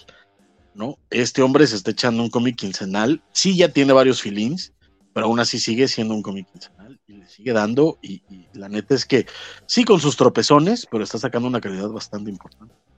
Sí, ¿no? Como Simonson, ¿no? Que cuando hace algo para alguna compañía que trae prisa, no le, no le queda chido, pero su Ragnarok, qué cosa más hermosa, pero o sea, se toma el tiempo para trabajarlo chingón. Correcto, que por cierto, el paquete de Ragnarok de Panini también estaba en una buena oferta del Hot Sale. En Amazon, y, y ese, agárrenlo porque creo que ya no hay licencia de Ragnarok, y ese paquete trae Star Slammers, que ese sí ya no tiene licencia Panini. Entonces no sé ese, ese- no, no sé quién lo esté vendiendo, no sé cómo esté saliendo, pero ese ¿Por qué, no, ese ¿por, paquete. qué, ¿Por qué no me dijiste cuando tenía varo Valentín García? Yo lo vi y dije, ay, luego. ¿Ves? ¿Ves? Creí que, Pero es en creí que sí. español. Sí, ya. ya no creí que sí sabías. Pero bueno, cerramos con eso el bloque Marvelita. Vámonos a los indies de la semana.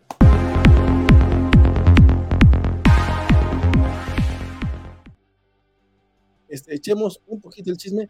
Eh, mi estimado, eh, bueno, vámonos con Teenage Mutant Ninja Turtles Saturday Morning Adventures Continued número uno, que es esta eh, miniserie que, como el nombre lo indica, las tortugas ninja inspiradas en las películas de los 90. Eh, ya había salido una miniserie previa, eh, está- se me hizo entretenida en su momento, y dije, bueno, pues ¿por qué no vamos a darle a esta nueva visita? Y la verdad es que pues, también está divertida. No, es, no, no puedes esperar mucho más, la neta. Este, creo que cumple con lo, con lo promete. Básicamente las tortugas clásicas en una aventura, este, pues en esta, en esta ocasión es de cambios de identidad y de control mental, porque el rey rata eh, pierde sus poderes de controlar ratas, pero puede controlar las tortugas ninja. Entonces, pues está usando para, para sus fechorías. Entonces habrá que tienen que encontrar la manera por ahí Splinter y, y de- de ayudarles y de sacarlos de su, de- su control mental.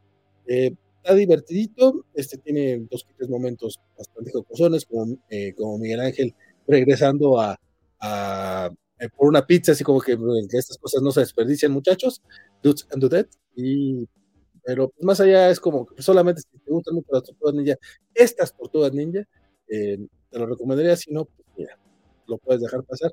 Evidentemente no pagaría eh, 4 dólares por este cómic, pero un tepecito más adelante en una hot sale, mira.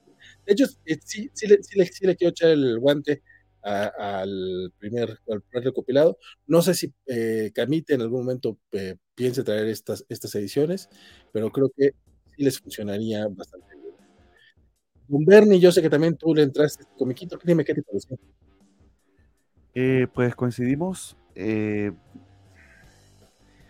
está bien porque funciona fun- eh, o, o fu- o fundamentalmente se trata de nostalgia de quienes recuerden esto, esta, esta caricatura, que puedan volver a historias similares. Eh, quizá lo que me agüitó un tanto es que el arte interior, con ciertas excepciones, eh, de hecho parecieran hasta dos artistas distintos. Este, el de las primeras páginas a- al de la mitad de la, de la historia, no, no, me- no me fijé si era el caso. Sí, exactamente. Tienes a Tim Lady y Jack Lawrence. Entonces pareciera que ah, empieza Tim Lady y honestamente es un arte menos acabada o menos parecida a la serie original. Eso me chocó un tanto al empezar a leerla.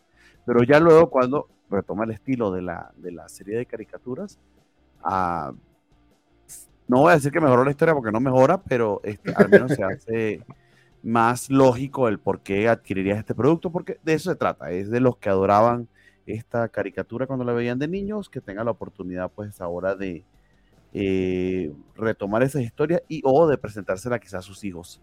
Eso es lo que tiene de bonito. Pero está bien, está me, este, sin, sin poco más de sustancia o de, o de un aporte efectivamente interesante o nuevo. Entonces creo que se quedó un tantito en el gimmick, en la nostalgia y poco más que eso. Me recordó al cómic de Darwin Dog que, reseñamos hace poco de Dynamite, es algo muy parecido. That's it. Sí, sí, sí, tal cual. Sí, sí, tiene, tiene, tiene ese feeling comunión. Este, y continuando con comiquitos indies, este, este también lo leyó el buen Bernardo. Se trata de eh, Catfight número uno, publicado por IDW. Compadre, cuéntanos qué onda con, eh, la pelea felina. Eh, me está pasando que cada vez leo menos de, las cosas de Marvel y de DC. Se estoy leyendo cosas muy puntuales de las dos grandes, lo cual no me ayuda en el programa porque me, medio me quedo dormido antes de que lleguemos a los indies. Pero estos números uno de estas, o mejor dicho, estas series originales de IDW hasta ahora, a mí me han estado gustando bastante. Recuerdo en particular una de este, Scott Snyder, eh, sobre, una, sobre un grupo de, de, de, expresidiarios tratando de apagar un incendio en California. Se, se, me hizo interesantísima. Y esta tiene un planteamiento eh, también interesante en particular, creo que lo que super mega destaca es este, el diseño de personajes y, la manera en que, en que, en que, el artista narra la, historia. Eh, se trata de Elias Kiriatsi, no sé si lo conocen de alguna otra historia, pero yo primera vez que le, veo algo y me gustó un montón. Eh, es acerca de este Cat Bulger, este eh, ratero profesional o, básicamente pues esta versión Gatúbela en el mundo real, eh, que lo atrapan tratando de robarse este supuesto muy raro este diamante o, en este caso como, como, es una piedra roja quizá de rubí, este, y descubrimos cuando trata de conseguirse con, conseguir con su broker para venderle lo que robó, que más bien hay toda una historia familiar bien enrevesada alrededor de, él, que se va poniendo cada vez más interesante a la medida que va pasando el cómic y termina en un cliffhanger que me, gustó bastante. De hecho, eh, la propuesta está bastante, bastante bien, pero yo destaco mucho eh, el, apartado gráfico. El, el, letrerista acá es el de mismo de Poison Ivy, Hassan Othmane El Aju. Entonces, eh, también eso le, agrega mucho, mucho a, cómo funciona la historia. Por ejemplo, vean esta viñeta con, con el sonido detrás de la puerta, este, la manera en que, hablan, en que hablan estos policías que suponen que son de Venecia, italianos, pero aparentemente están puro fingiendo porque son artistas, este, de, perdón, grandes conocedores de artes marciales. Entonces todo, todo funciona eh, eh, muy bien en cómo se plantea la historia eh, y a mí, a mí en particular me, cautivó, me interesó lo suficiente como para darle la oportunidad a un segundo número. De nuevo, casi todo lo que he estado sacando IDW de original me ha llamado la atención y he terminado algunas de estas historias. También está esta, la de la, la doctora este, adicta a los painkillers que estaba sanando supervillanos y superhéroes. También estuvo muy buena. Entonces, bien, bien Catfight. Este, un, un inicio al menos interesante y, y, y, enganchador. Perfectísimo. Este, siguiendo justamente con el... Eh, bueno, va, va a ver, agarramos este un, pequeño detour para que descanse tantito el buen, el, el buen Bernie y hablemos de otro comiquito que salió esta semana, eh, de Rocketeer One Shot eh, número uno de IDW, que pues de hecho este es creo no, no, es el primero que sacan, o sea, ya había, ya había, ya había intentado IDW con este personaje. Eh, durante mucho tiempo, que, según yo ya tenía rato que no salía un nuevo cómic de Rocketeer, y en esta ocasión sacaron uno que, eh, que incluye tres historias. La, la, última es una historia más bien cortita, bonita, que, que una historia completa, pero vamos, son tres historias. Eh, creo que lo, lo, que más destaca es que la primera la, la, dibuja Adam Hughes y las últimas páginas están a cargo de Jay Lee, entonces pues son como, como estos artistas que luego rara vez eh, vemos que eh, son, son de estos güeyes que se tardan mucho en, en, en completar sus, sus, páginas. Seguramente estarán, eh, se van a encargar del siguiente volumen de, de los de Mark Miller o algo por el estilo. Y la verdad es que el apartado gráfico está bien pinches hermoso, sobre todo las páginas de Adam Hughes y las de AJ Lee, la verdad están, bien chingonas. Nada más por eso, por eso vale la pena echarle un vistazo a, este, a, estos cómics, pero las historias me gustaron bastante. La primera es esta pequeña eh, narración de cómo Cliff, el Rocketeer, este, conoció a Amelia, a Amelia Hart, no, no es Amelia Hart, ¿Se llama Hart? Ah, la. Earhart, Earhart, Earhart. Earhart, sí, perdón. Eh, Amelia Earhart, la, la aviadora, este, la conocí en un, en un momento, así como que apenas intercambiaron así como que, ay, güey, yo siempre fui fan tuyo, el de ella, y cuando se, se desaparece, él va a buscarla y es básicamente que contar este, cómo intenta este, pues dar con ella, obviamente no, no dan con ella, es parte de la historia, este, pero es como un pequeño momentito eh, bastante emotivo para darle amor a esta, a esta aviadora de la vida real. Y me gusta, me gustó mucho cómo, cómo llevó la historia, la verdad es que ahorita no me acuerdo del nombre del, del escritor, porque pues, obviamente son tres historias, eh, no creo que fue Danny, Danny Bilson, si no estoy mal. Son, dos, Este- son dos guionistas, de hecho, en esa primera historia, y hasta donde yo recuerdo, y te iba a pedir a ver si al rato lo puedes googlear, porque según yo son como famosones los escritores. Oh, este, ahorita revisamos. Eh, Vienen como escritores eh, Danny Wilson, Paul DeMeo, Robert Window y Kevin, Kelvin Mao, pero no sé quién hizo cuál. Este, Los primeros dos son los de esta historia. Ah, ok. Eh, ahorita, googleamos a ver bien qué, qué- han hecho aparte de comiquitos, porque en cómics veo que vienen como eh, Red Menas y también tienen créditos, este... No, en Red Menas, es, no, no, no sé cuál sea, es de Wildstorm, pero la verdad no, no lo conozco, pero ahorita, ahorita le, le investigo bien quiénes son los, los monitos. La segunda historia, ay, la segunda historia, eh, ¿qué es lo que pasa en la segunda? Ah, sí, es este, según yo conoce, no, no sé si sea un personaje pulp el que, el que aparece, pero es, es una cita entre Cliff y Betty, que, la, que es, si es Indiana Jones, Obviamente. Es- es que está rubio, por eso es mi duda. Pero la cosa es que es Betty queriendo este, que, que, que el, que Cliff sea un poquito menos, menos vago, menos, me- me- me- menos un, un cualquiera y que le, le interese la cultura, entonces lo lleva a una plática de, de un arqueólogo y para el último, pues ahí tiene este pequeño chistecito de que le había regalado una fedora y al final Betty que se enoja con, con, con Cliff que por tratar de, frustrar un asalto, pues queda ahí todo madreadillo, le da la fedora al, al profesor que estaba dando la lectura y hasta el chiste bonito al final. Digo, es spoiler, pero eh, bueno, este chiste bonito. Este, y la última historia es nada más básicamente un pretexto para ver eh, tres, cuatro páginas ilustradas por Jay Lee de manera bien pinches hermosa. Eh, la verdad es que el primer numerito de Rocket que había leído no me ha gustado y este lo leí, en serio lo leí nada más porque casi no, una vez había leído el de los Tortugas Ninja de, de, de Indies y, güey, quedé con un muy buen sabor de boca, la verdad es que, eh, de hecho, quiero decirle a Jorge Tobalín, que es muy fan de este personaje, que este cómic se lo tiene que comprar sí o sí. Eh, lamentablemente no hay nadie que traiga a México a Rocketeer, entonces seguramente valdrá la pena solamente en, bueno, buscarlo en, en idioma original, porque aunque yo no sea súper fan de él, este número sí me gustó. O sea, el apartado gráfico está chingón y aparte las historias están bonitas. Qué bien. Mi estimado Francisco. Lo, lo amé con todo el alma, la neta es que yo sí soy muy, muy fan de Rocketeer. Este, si no la han visto, vean la película, está en Disney Plus.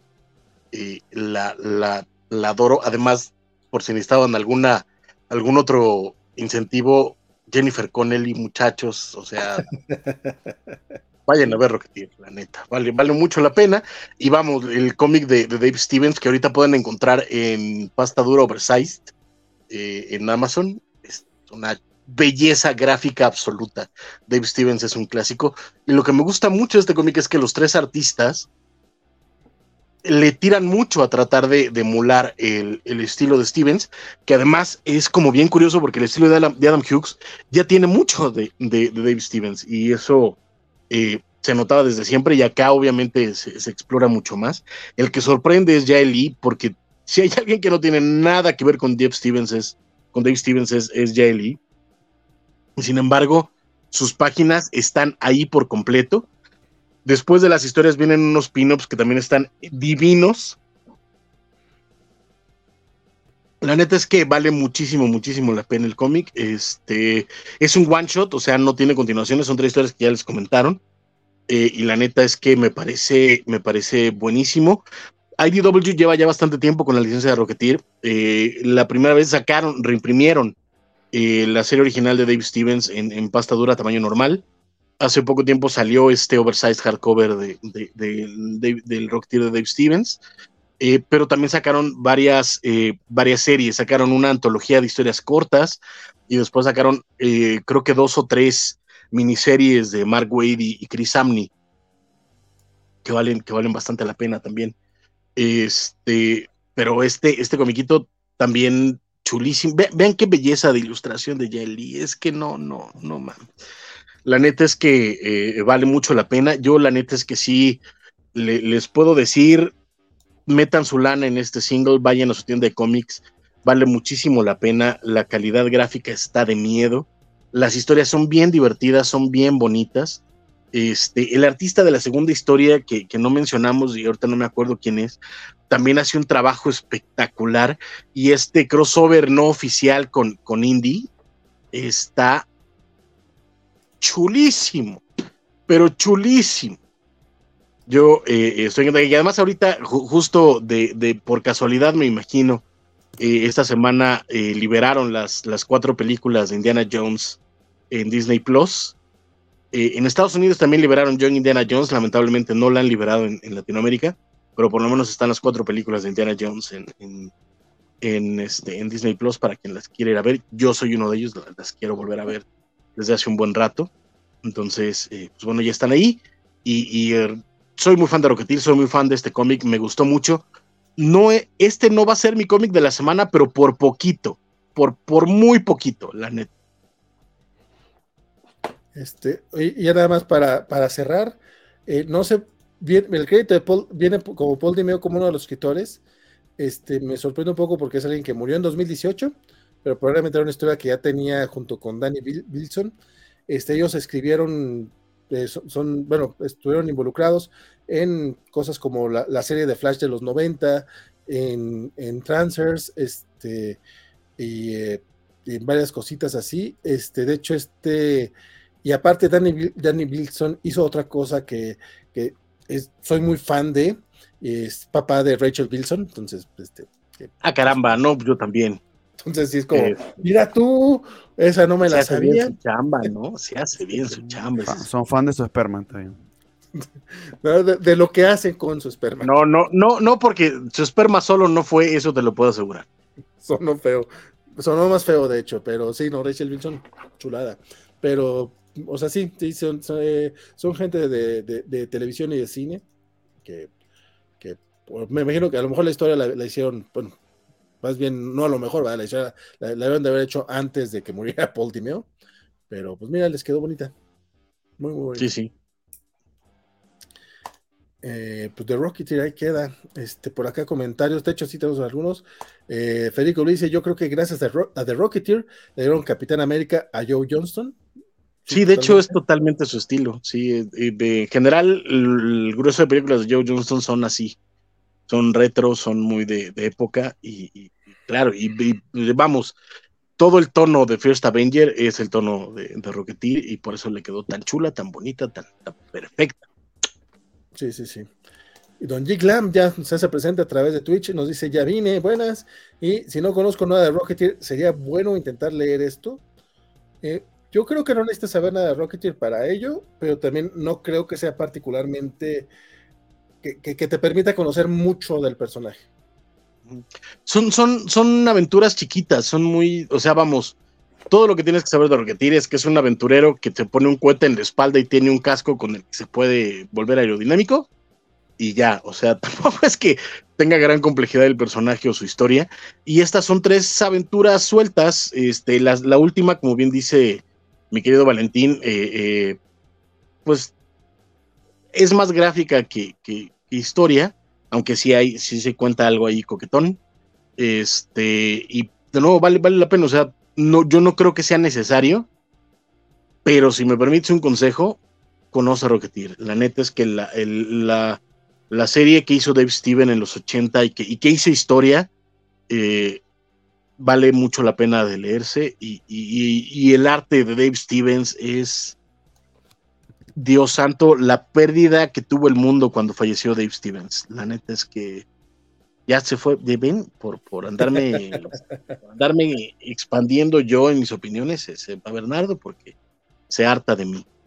Pero no, no, no, creo, porque todavía falta que, hable, y le, faltan dos comiquitos, ya regresó, ahí anda Bernie de vuelta, no, no, no, no fue, no fue porque te pusiste hablar de Rocketeer, compadre. No, porque me pusiera a hablar, punto, no, no, deja tú de Rocky. Eh, también me estoy quedando dormido, amigo, pero esa es otra cosa. Mauricio Castro dice que el problema que hay con Romita Jr. es más con los entintadores, a mi parecer, y sus niños que parecen adultos bajitos. A veces, ¿eh? sí, pero esta vez no le quedaron tan adultos bajitos, sí le quedaron bien. Te digo, o sea, a veces, la neta, muchas veces, pero no, no siempre. Hay veces que sí parecen niños. Y también dice, no sé, que a, él le gustan algunas cosas del Sperman de, de Straczynski, pero siente que iba armando las cosas sobre la marcha y se nota. Y pues bueno, mencionábamos que eh, ya estamos por llegar a la parte final. Mi estimado Bernie nos quiere hablar de eh, The World Tree, número 2 de, Image Comics, que ya que salió esta semanita. Mi estimado, ¿qué onda con este cómic? Señor, esto es de James Tynion, eh, nueva serie de terror del señor James Tynion Ford. Esta vez acompañado de este Fernando Blanco en el arte colores de Jordi Belair, era un muy buen equipo. Eh, y bueno, aquí tratando de saltar algunas páginas porque la villana principal de esta historia es una tipa que se parece a la cantante de este grupo sudafricano. Ah, ¿se acuerdan cómo se llamaba? Que tenía este cortecito así como Bob. Este, pero que sale siempre completamente desnuda aquí en el, en el cómic, ¿no? Entonces voy a ver si me evito algunas páginas para que no nos vayan a cortar la transmisión. Este, se me olvidó el nombre de ese, grupito que sale en esta, en esta película de un robotcito que es el mismo de Distrito 8, el, director. Eh, no, sorry, no, no, no, no, no. Ah, ahorita se la busco, se la busco. La película es Chapi. La película es Chapi y los dos actores que salen son de un grupo de rap sudafricano que estuvo muy de moda hace unos años. Este, y bueno, la tipa se parece mucho a ella, la, la, mala de, esta historia. ¿De qué va la historia? A ver, eh, es medio raro eh, y honestamente si no fuera Tiny creo que no le daría la oportunidad. Eh, aparentemente una inteligencia artificial o algo parecido a una inteligencia artificial se, estuvo cocinando en la, en la, internet o en la undernet, como le llaman aquí en la internet, digamos, este, clandestina, en el, en el 99. y un, un, grupo de jóvenes logró contenerlo por un tiempo pero aparentemente ha vuelto ahora a infectar este, de manera perniciosa a los jóvenes. Eh, y de hecho, la historia va de un chico que comete un montón de asesinatos, aparentemente infectado por, esta, por este virus, por esta inteligencia artificial, por esta ente desconocido en la, en la, en la eh, red, eh, digamos, más bajita, más, más terrible, la, la, la Black Red, como le dicen a veces. Entonces nos presenta la historia acerca, por ejemplo, estos dos agentes del FBI que tienen una, interacción bien peculiar. Este, conocemos a, al hermano del muchacho que cometió los asesinatos que eh, también este, trabaja para una compañía que hace podcast, entonces su, eh, su compañera anda buscando la historia o el scoop detrás de lo que pasó, tratando de ser delicada y no este, ofender los sentimientos del, del chico. Eh, y es la conjunción de todos estos personajes, el horror acerca de lo que está efectivamente pasando, que no lo revelan del todo. En eso Tynion es muy bueno. Pero a mí no me está terminando de enganchar como otras de sus historias lo han hecho, como por ejemplo The Nice House on the Lake, que tenía también muchísimos personajes, historias entrelazadas, pero creo que el setting era como que un poquito más encantador o más atrapante. Esto, mm, se me sigue siendo medio formulaico, no me termina de convencer del todo. Más eh, tiene ciertos elementos estéticos como la tipa completamente desnuda que anda matando a, todo el mundo, este, y cubierta de tatuajes, que se ve muy bien el diseño, que puede, puede ser que me ganen, pero ya desde un punto de vista más primitivo que, eh, que necesariamente eh, porque la historia me parezca interesante. Entonces, bien hasta ahora, el misterio está allí eh, si a ustedes todos estos elementos que les dije le llaman la atención, pues creo que pueden darle una oportunidad. Eh, quizás, quizás yo sí dure hasta el segundo, perdón, hasta el tercero o cuarto número, a ver cómo va la cosa. Pero de todas las cosas que he leído de Tynion últimamente, esta quizás sea la más flojita de todas. Desafortunadamente, al menos eh, desde mi punto de vista. Bueno, también está complicado que el, que el hombre acierte todas. Eh, sí, sí, exactamente. Pero qué bueno que lo estás leyendo, compadre. Y también para cerrar los comiquitos indies de la semana, Local Man 4, igual de Image Comics. Eh, sí, y esta, esta historia, honestamente, le voy a ser muy sincero, creo que me faltó leer el tercer número o lo olvidé, pero sí no quiero dejar de mencionarla porque es la serie de Team Silly que hace como que homenaje a los eh, superhéroes noventeros de Image. De hecho, es la historia de este tipo que fracasó como superhéroe y le tocó volver a su casa a vivir con sus padres y todos en el pueblo lo odian por eso, eh, porque se hizo infame por algo que le tocó hacer en su equipo de superhéroes. Eh, se la pasa con el perrito de su mamá porque no puede abandonarlo. El perrito este, lo odia y se lo orina encima. Eso es muy gracioso. Es básicamente un loser que tiene los poderes de, este, de Hawkeye, pero no del todo porque tampoco es que sea particularmente muy bueno ni muy inteligente, entonces sí se parece a Hawkeye. y en este número tenemos la revelación de que aparentemente un ex miembro de su equipo es el que ha estado realizando ciertas fechorías que han estado pasando impures en el pueblo.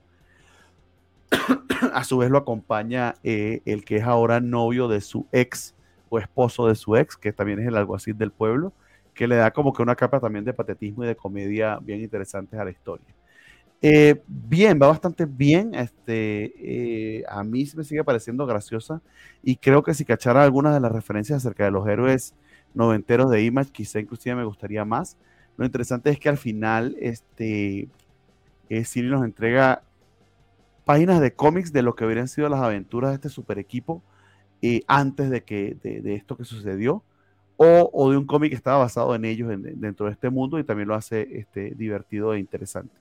Entonces, eh, bien, en líneas generales, este, Local bastante graciosa y bastante este, fluida. Eh, sí me gustaría como hacer un cachopcito porque siento que creo que perdió ritmo o, hubo un mes que no salió, pero, pero hasta ahora se me hace bastante, bastante interesante y sobre todo fresca, divertida y bien escrita, que es algo que puedes esperar casi siempre de un cómic de Tim Silly. Perfectísimo, mi estimado. De hecho, Tim Seal últimamente ha, entregado cosas muy interesantillas. Eh, sí, sí, de, hecho, eh, Money Shot es de él, eh, una serie que, a mí en particular me gusta mucho de, de Wall Comic, que ya sale su tercer arco, este, y ha estado en una de revivir a He-Man, eh, bastante interesante, este, todo lo que tiene que ver con las versiones multiversales de He-Man que ha estado saliendo, creo que a través de IDW, este, o de Dark Horse, no me acuerdo ahorita, ha sido de él. No sé, Federico Blee. Die and Word. Gracias, ese mismo. Yolandi, exactamente, es la Yolandi. Es Yolandi eh, en, pelotas. Y Chiquilan también te decía lo de. Chiquilan también decía lo de Die and Word. Y pregunta: ¿estás diciendo que el dios Hawkeye es tonto? Tonto es el que hace tontería, entonces puede que sí. Chan, chan, chan. Pero sí. Pues bien. Pues eh, tonto, tonto adorable, pues, tonto con buenas intenciones, este, medio loser, eso es más o menos lo que trato de, plantear aquí.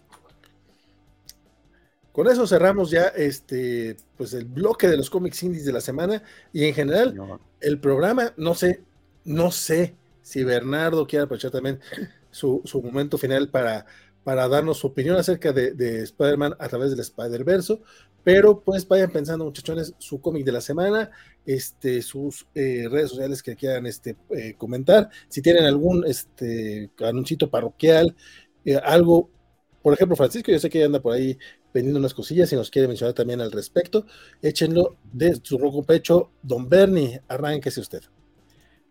No, pues poco más que agregar acerca de, de lo de Spider-Man. En todo caso, yo quedé tan, tan fascinado al salir de ver esa película que, eh, así se los pongo, eh, estoy batallando en saber dentro de mi top personal de películas de, Spider, de Spidey, para mí Spider-Man 2 eh, era hasta hace muy poco la mejor película de Spider-Man, seguida por este, Into the Spider-Verse. Esta en particular se está peleando ese, ese top 1. Puedo entender la queja de Valentín, pero igual me parece que no tiene razón ahí hubiese apoyado yo a Francisco y al resto de la mesa, entonces por esto Valentín se murió solo, se murió solo en esa, en esa columna. se, me conectaron aquí los AirPods, listo, que se me conectaron los AirPods al, iPad que lo estoy transmitiendo aquí en, en, simultáneo.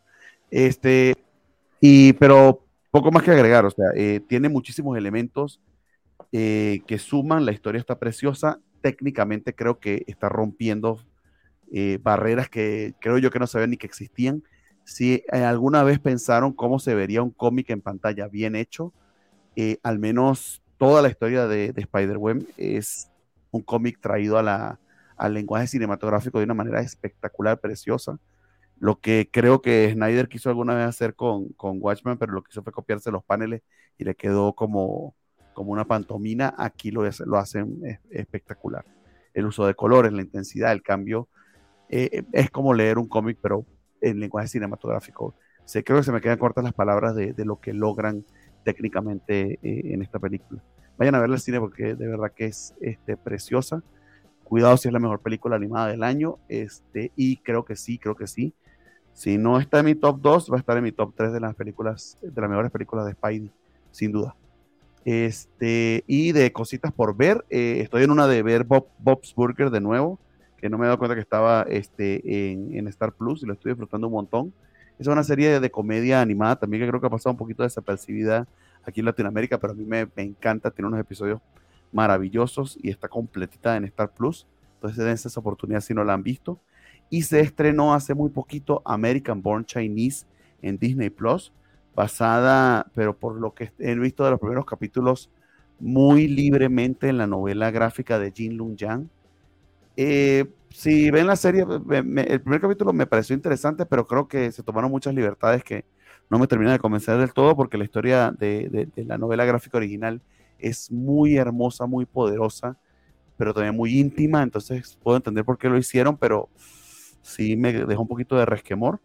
De todas maneras, vale la pena verla, eh, pero vale aún más la pena si pueden, lean American Born Chinese de Jin Lung Yang, que es una joya, es una obra maestra. Eh, de hecho, las, en general, las, las, novelas gráficas de Jin Lung Yang solito, cuando él dibuja y escribe, tienden a ser muy, muy buenas. Esa y la que sacó hace unos años, que también se ganó el Eisner sobre el equipo de básquet de su, de su, este, de su colegio, también vale un montón la pena, se las recomiendo mucho. Entonces, este, pues sí, sí, no para ver la serie, al menos para leer a Jin Nunyan. Este, eh, mi nombre es Bernardo Arteaga, estoy en Twitter como arroba Bartiak, me pueden también ver en la Covacha Anime y mi cómic de la semana, esta semana, que fue una semana bien pinche rara, porque honestamente nunca había visto tan poquito cómic de DC y Marvel básicamente pues no leí nada y lo que leí no me gustó del todo, que fue Alien. Entonces, eh, en mi caso en particular, me gustó muchísimo Catfight de IDW, el número uno y pues de lo que leí fue lo que más me llamó la atención. Entonces va a ser mi cómic de la semana, sin que sea particularmente rompedor ni que me haya este, este, partido la, la cabeza, ni mucho menos, pero bueno, de lo poquitito que leí es lo que puedo este, recomendarles. Así, cuídense mucho este, y nos vemos pronto. Que por, cierto que por cierto, eh, nada más como detalle, a, a, la serie de American Chinese, no, Chinese American, American Born. American Born Chinese esa chingadera, perdón. para Latinoamérica le pusieron ni, ni, ni, ni, de China, ni de allá, o ni de aquí, ni de China. Ay, no mames, en serio. ni de aquí, ni de China. Ay. Francisco, mi estimado, tus pues nada, también eh, aprovechar eh, la mención de Jin Leung Yang para, para agradecerle a mi querido Bernardo, porque hace unos meses me, me estuvo bien regalarme Dragon esa, esa novela que mencionaba del equipo de oh, básquetbol de la escuela. Jin Yun Yang era maestro de, de prepa eh, antes de, de, dedicar 100% a leer cómics mientras hacía estas novelas como American Born Chinese o Dragon Hoops. este, y pues hizo esta, esta novela eh, basada en su equipo de baloncesto de, de, su escuela y la neta es que pues sí es muy humana, muy, muy, muy honesta, tiene varias varios momentos bastante, bastante llegadores y sobre todo termina siendo una exploración de, de la cultura, de la juventud y de, y de la comunicación de, Estados Unidos. Entonces, muchas gracias, Bernie, por ese regalazo. La neta está bien, bien cookies. Ya me lo leí para que sí, sí, me lo leo y todo. Ah, pues eh, eso no, eso no lo pongo en duda, amigos. Eh, sí, busqué Dragon Hub. De hecho, me, no sé si busqué la, viste la portada que es texturizada como una pelota de básquet. Sí, sí, como una bola de. está muy cuchi. Sí, no, y de, pasta dura, una cosa bien bonita. Sí, está muy bien la edición. Muy bonita. Muchas gracias. no, hombre, gracias, claro que sí. ¿Qué más? ¿Qué más? Este, eh, ya terminó la temporada de Gris, eh, The Rise of the Pink Ladies. Para aquellos que como yo sean fans de Gris, vayan a verla. La neta es que tengo alguna bronca con ella, pero en general me gustó bastante. Eh, tiene personajes entrañables. Ya, ya obviamente tengo mi crush con alguno de los personajes de ahí. Entonces, obviamente, está, está, está bien llevadita. Ya en algún momento hablaré más a fondo de ella, pero, pero pues ahí está en Paramount Plus para que la vayan ustedes a, a ver si así lo desean. Este, también me aventé la, la serie autobiográfica, bueno, no autobiográfica, no, no la hizo el solito, ¿no? Pero basada en sus memorias, la serie de Pito Páez, de Fito Páez, El amor después del amor, que está en Netflix, que es esta... supuestamente el que hace el papel de, de Charlie García, que lo, lo hace muy bien, me da, me da bastante curiosidad. Uf, o sea, desde que lo ves, pareciese, pareciese que rejuvenecieron a Charlie, mano. Uy, eso está muy bien. Brutal, o sea, la neta, él hace, hace, bueno, todos hacen un papelazo, pero él hace, hace particularmente, sobre todo también porque creo que es al, al, rockero argentino que más tenemos presente, me parece a mí. Entonces, obviamente, desde que lo ves, lo reconoces, desde cómo habla, cómo se mueve, cómo se sienta. No, el chavo que hace de Fito Páez hace un gran trabajo también. Es una historia muy emotiva, muy fuerte. La neta es que la vida de, de, es muy complicada. A mí, a mí, digo, ya, ya acá, ya acá en cortito, este, el país que me presentan ahí no me cae muy bien, de pronto me parece medio cretino, pero pues miren, es lo que hay, ¿no? Pero, pero está muy bien hecha, la neta, la, recreación histórica está de miedo, este, muy bien por, por la gente que hizo El amor después del amor, la neta, vayan a verla. Además que, bueno, pues tienes, tienes ahí apariciones de nuevo de, de sí, son actores representando a, pero, pero con las canciones de, de Fito Páez con Charlie García, de, de Fito Páez con Luis Alberto Spinetta, este, en fin, un montón de, cosas que, vale mucho la pena echarse ese clavadito. Este, y pues eso, a ver qué, qué, qué ocurre. Ya pusieron los Indiana Jones en, Disney Plus. Aprovechen los últimos días del hot sale para aquellos que tengan ese, eh, ese billete todavía. Y hablando de billete, lo que decía Valentín, digo, no, no sé si, si, si alguien si sirva de algo, porque pues la neta es que son eh, mi bronca es que cuando trato de vender cosas, yo cuando compro cosas son cosas que solo quiero yo, entonces, este, pues usualmente se me quedan ahí guardando polvo durante mucho tiempo, entonces resulta que hace unos meses me encontré con un ofertón en una página de esta compañía que se llama Modifius Entertainment. Modifius Entertainment es una desarrolladora, diseñadora y editorial de juegos, tanto de mesa, pero particularmente de rol en particular. Tienen por ahí, ellos hicieron el juego de rol de Conan, del cual obviamente perdieron los derechos porque la gente de Conan de pronto se puso muy, muy necia, pero muy buen juego el de Conan. E hicieron el de Star Trek Adventures, que es un juegazo, y ahorita están jalando un montón de ruido porque diseñaron el juego de Dune, que es una belleza, y hicieron este, que es del que les vengo a hablar, que es el juego basado en John Carter of Mars, esta eh, serie creada por Edward, por Edgar Rice Burroughs, ya, eh, conocida también como el ciclo de Barsum, eh, y hicieron un juego de rol basado en John Carter, que es muy sencillo, es de los más fáciles que tienen para, para jugar. Este, y pues resulta que en esta, esa vez que entré, había un ofertón loco. Este, y aparte tenía un cuponazo, entonces me, volví loco y me compré toda la serie de John Carter, este, casi básicamente toda la colección de libros de John Carter. Este, ya los tengo selladitos, nuevitos. Este, son, es un eh, eh, slipcase con el libro de reglas y un libro de campaña, eh, tres, tres sourcebooks de eras, de eras, un kit para el narrador y, un, y la guía del jugador. Y todo eso lo estoy vendiendo a un precio bastante baratito. No quiero prostituir a la covacha diciendo el precio, pero está baratito. Ahí comuníquense conmigo. Este, y pues la neta es que vale la pena, pero pues dudo, algo me dice que no habrá muchos jugadores de rol entre nuestros escuchas, y si hay jugadores de rol, lo más probable es que no les interese John Carter, porque la neta es que a nadie le interesa John Carter de Marte, solo, solo a mí y probablemente a, otra persona. Este, de hecho, eh, también, eh, si quieren conocer a John Carter, también está su película en, Disney Plus, que es una gran adaptación. La neta es que es una gran película. Eh, el internet está plagado de teorías de por qué Diablos no funcionó cuando es tan buena película. Eh, pero además, ah, eh, en esta colección que está sacando RBA en puestos de periódicos que se llama Maestros del Fantástico, sacaron hace unas semanas Princesa, de Marte, que es eh, la primera novela del ciclo de Barzum, y acaban de sacar, por alguna pinche razón, cambiaron el orden y sacaron Tubia, la, una Virgen de Marte, a Maid of Mars, que en realidad es la cuarta novela del ciclo de Barzum, no sé por qué la sacaron tan pronto, pero, es la cuarta novela, entonces cómprenla de todas formas, pero ya después saldrá la segunda y la tercera, y ya podrán leerse de una sentada. Las primeras cinco, porque en Tubia viene Tubia, la, la The Maiden of Mars, y viene Chessmen of Mars. Y entonces viene, en ese libro viene la cuarta y la quinta novela del ciclo de Barzum, entonces podremos leer de, de un trancazo las eh, cinco novelas primeras de, del ciclo de Barzum. Yo nada más había leído la primera, Una princesa de Marte, que me la acabo de volver a leer en esta edición de RBA y sigue estando chulísima. Es una gran novela, muy pulp, muy de aventuras, muy dinámica, muy bonita. Y el juego también está muy bonito, así que si a alguien le interesa, pues hágame un paro porque maldito Hot Sale me dejó sin dinero. Entonces, este, pues yo aquí estoy pasando vergüenza, voy diciendo, ayúdame para ya, muchas gracias por, por, muchas gracias, Valentín, por el tiempo. Perdóname, Bernardo, por, por hacerte perder tanto tiempo y por, por divulgar tanto y esas cosas.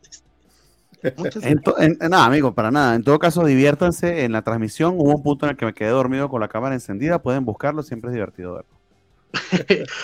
Eh, aplicaste un tío Juanjo, eso me parece muy bien. Más de uno, de hecho. Ah, y mi, y mi cómic de la semana es, insisto, por muy poquito, no es Rocketeer. De, de hecho, si, si todavía puedo seguir rompiendo las reglas como acostumbro, serían dos cómics de la semana que sería Rocketeer. Y no. definitivamente el cómic de la semana para mí es Doctor Strange. Lo que está haciendo Jed McKay me parece extraordinario. Este número 3 está buenísimo. Eh, recomiendo que lo vayan a leer. Eh, la neta es que sí, Doctor Strange, excelente. Muchas gracias por su tiempo, por su atención y por haberme invitado. Y perdona, Bernardo, por mi presencia, porque yo sé que le cansa que esté aquí. Ay, Dios mío. Muchas, muchas gracias, Francisco. Este, saludamos a Semixlick, no sé si te anda por acá, pero hace rato nos decía que buenas noches. Lam dice que hay del supuesto rumor de un cómic o novela gráfica de American Horror History. Ahorita lo googleé, compadre, no encontré nada, este, pero pues tampoco suena tan raro. O sea, es algo que puede suceder. Isaías dice, está hermoso y sí quiero entrarle pero ya gasté mi dinero en Tears of the Kingdom y unos Essential Edition que estaban al 2 por 1 dice Isaías. Pues ojalá, ojalá luego se le, se le, haga acá, mi querido Francisco. Este, yo, eh, eh, mi comiquito de la semana, la verdad es que también, como sí estuvo muy, muy, muy pobre la semana, yo, yo creo que yo sí me voy con Rocketeer para mí el Rocket One Shot va a ser mi cómic de la semana, también porque me sorprendió bastante, o sea, yo lo leí así nada más por leer algo extra y, con la mala, con el mal sabor de boca que, había tenido de, uno previo que, había leído hace como un año, dos años, dije, ay, a ver cómo, cómo está este. Ni siquiera había visto que traían arte de, de Hughes o de Jay Lee y la verdad es que sí queda así como que haces ah, mamón. Eh, sí, sí, el, arte creo que es lo que, lo que más destaca, pero las historias también están bonitas, están, están lindas, entonces creo que va a ser mi comiquito de la semana. Eh, también como, no tanto como este, como eh, anuncio parroquial, sino más bien de, cositas que estoy viendo, resulta que me enteré que en noviembre pasado estrenó la tercera temporada de Dead to Me, es una serie de humor negro con Christina Applegate y con el güey que la hace de, de, Cyclops, que se me olvidó ahorita el nombre, pero ustedes saben quién es ese güey, el de Masters, Jason Masters. Ese güey. No, no me acuerdo, pero él. Sí, Jason Masters, creo que sí es. Y con Linda Cardellini, que la Cardellini la verdad es que está lindísima, o sea, en cualquier papel que haga ella, o sea, linda en el plan Linda de Cardellini de Espinosa. Ella. que también Linda Gwen de Espinosa esta semana le, le revelaron su, su estrella en el Paseo de la Fama. Oh, Buen también, cómo no.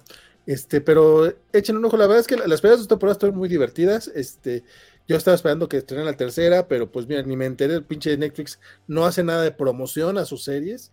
Este, pues ya, vi que ya está, entonces voy a echarle un ojo antes de que, de que se cancele el Netflix en esta casa. Este también en Netflix se estrenó Fubar, que es una serie de, comedia de, con, con, Arnold Schwarzenegger, que pues básicamente la, la, trama es como spoiler del primer capítulo, entonces no se los voy a contar. Básicamente es un agente de la CIA que está por retirarse y pues no se puede retirar. Eh, está más divertida de la que creía. O sea, la verdad es que nomás le entré por, por no dejar y pues, todo es una comedia ligerona, pero bastante divertidilla. Eso sí, el nivel de actuación de Schwarzenegger es el mismo del de siempre, pero, pero funciona en esa, en esa tónica. Entonces, pues hay, hay cosas que ver por ahí y también, pues ya terminó Ted Lasso, entonces espero esta semanita ya entrarle nuevamente a Apple TV para, para chutarme esa serie. Eh, creo que de momento sería todo lo que hay acá de chismecitos.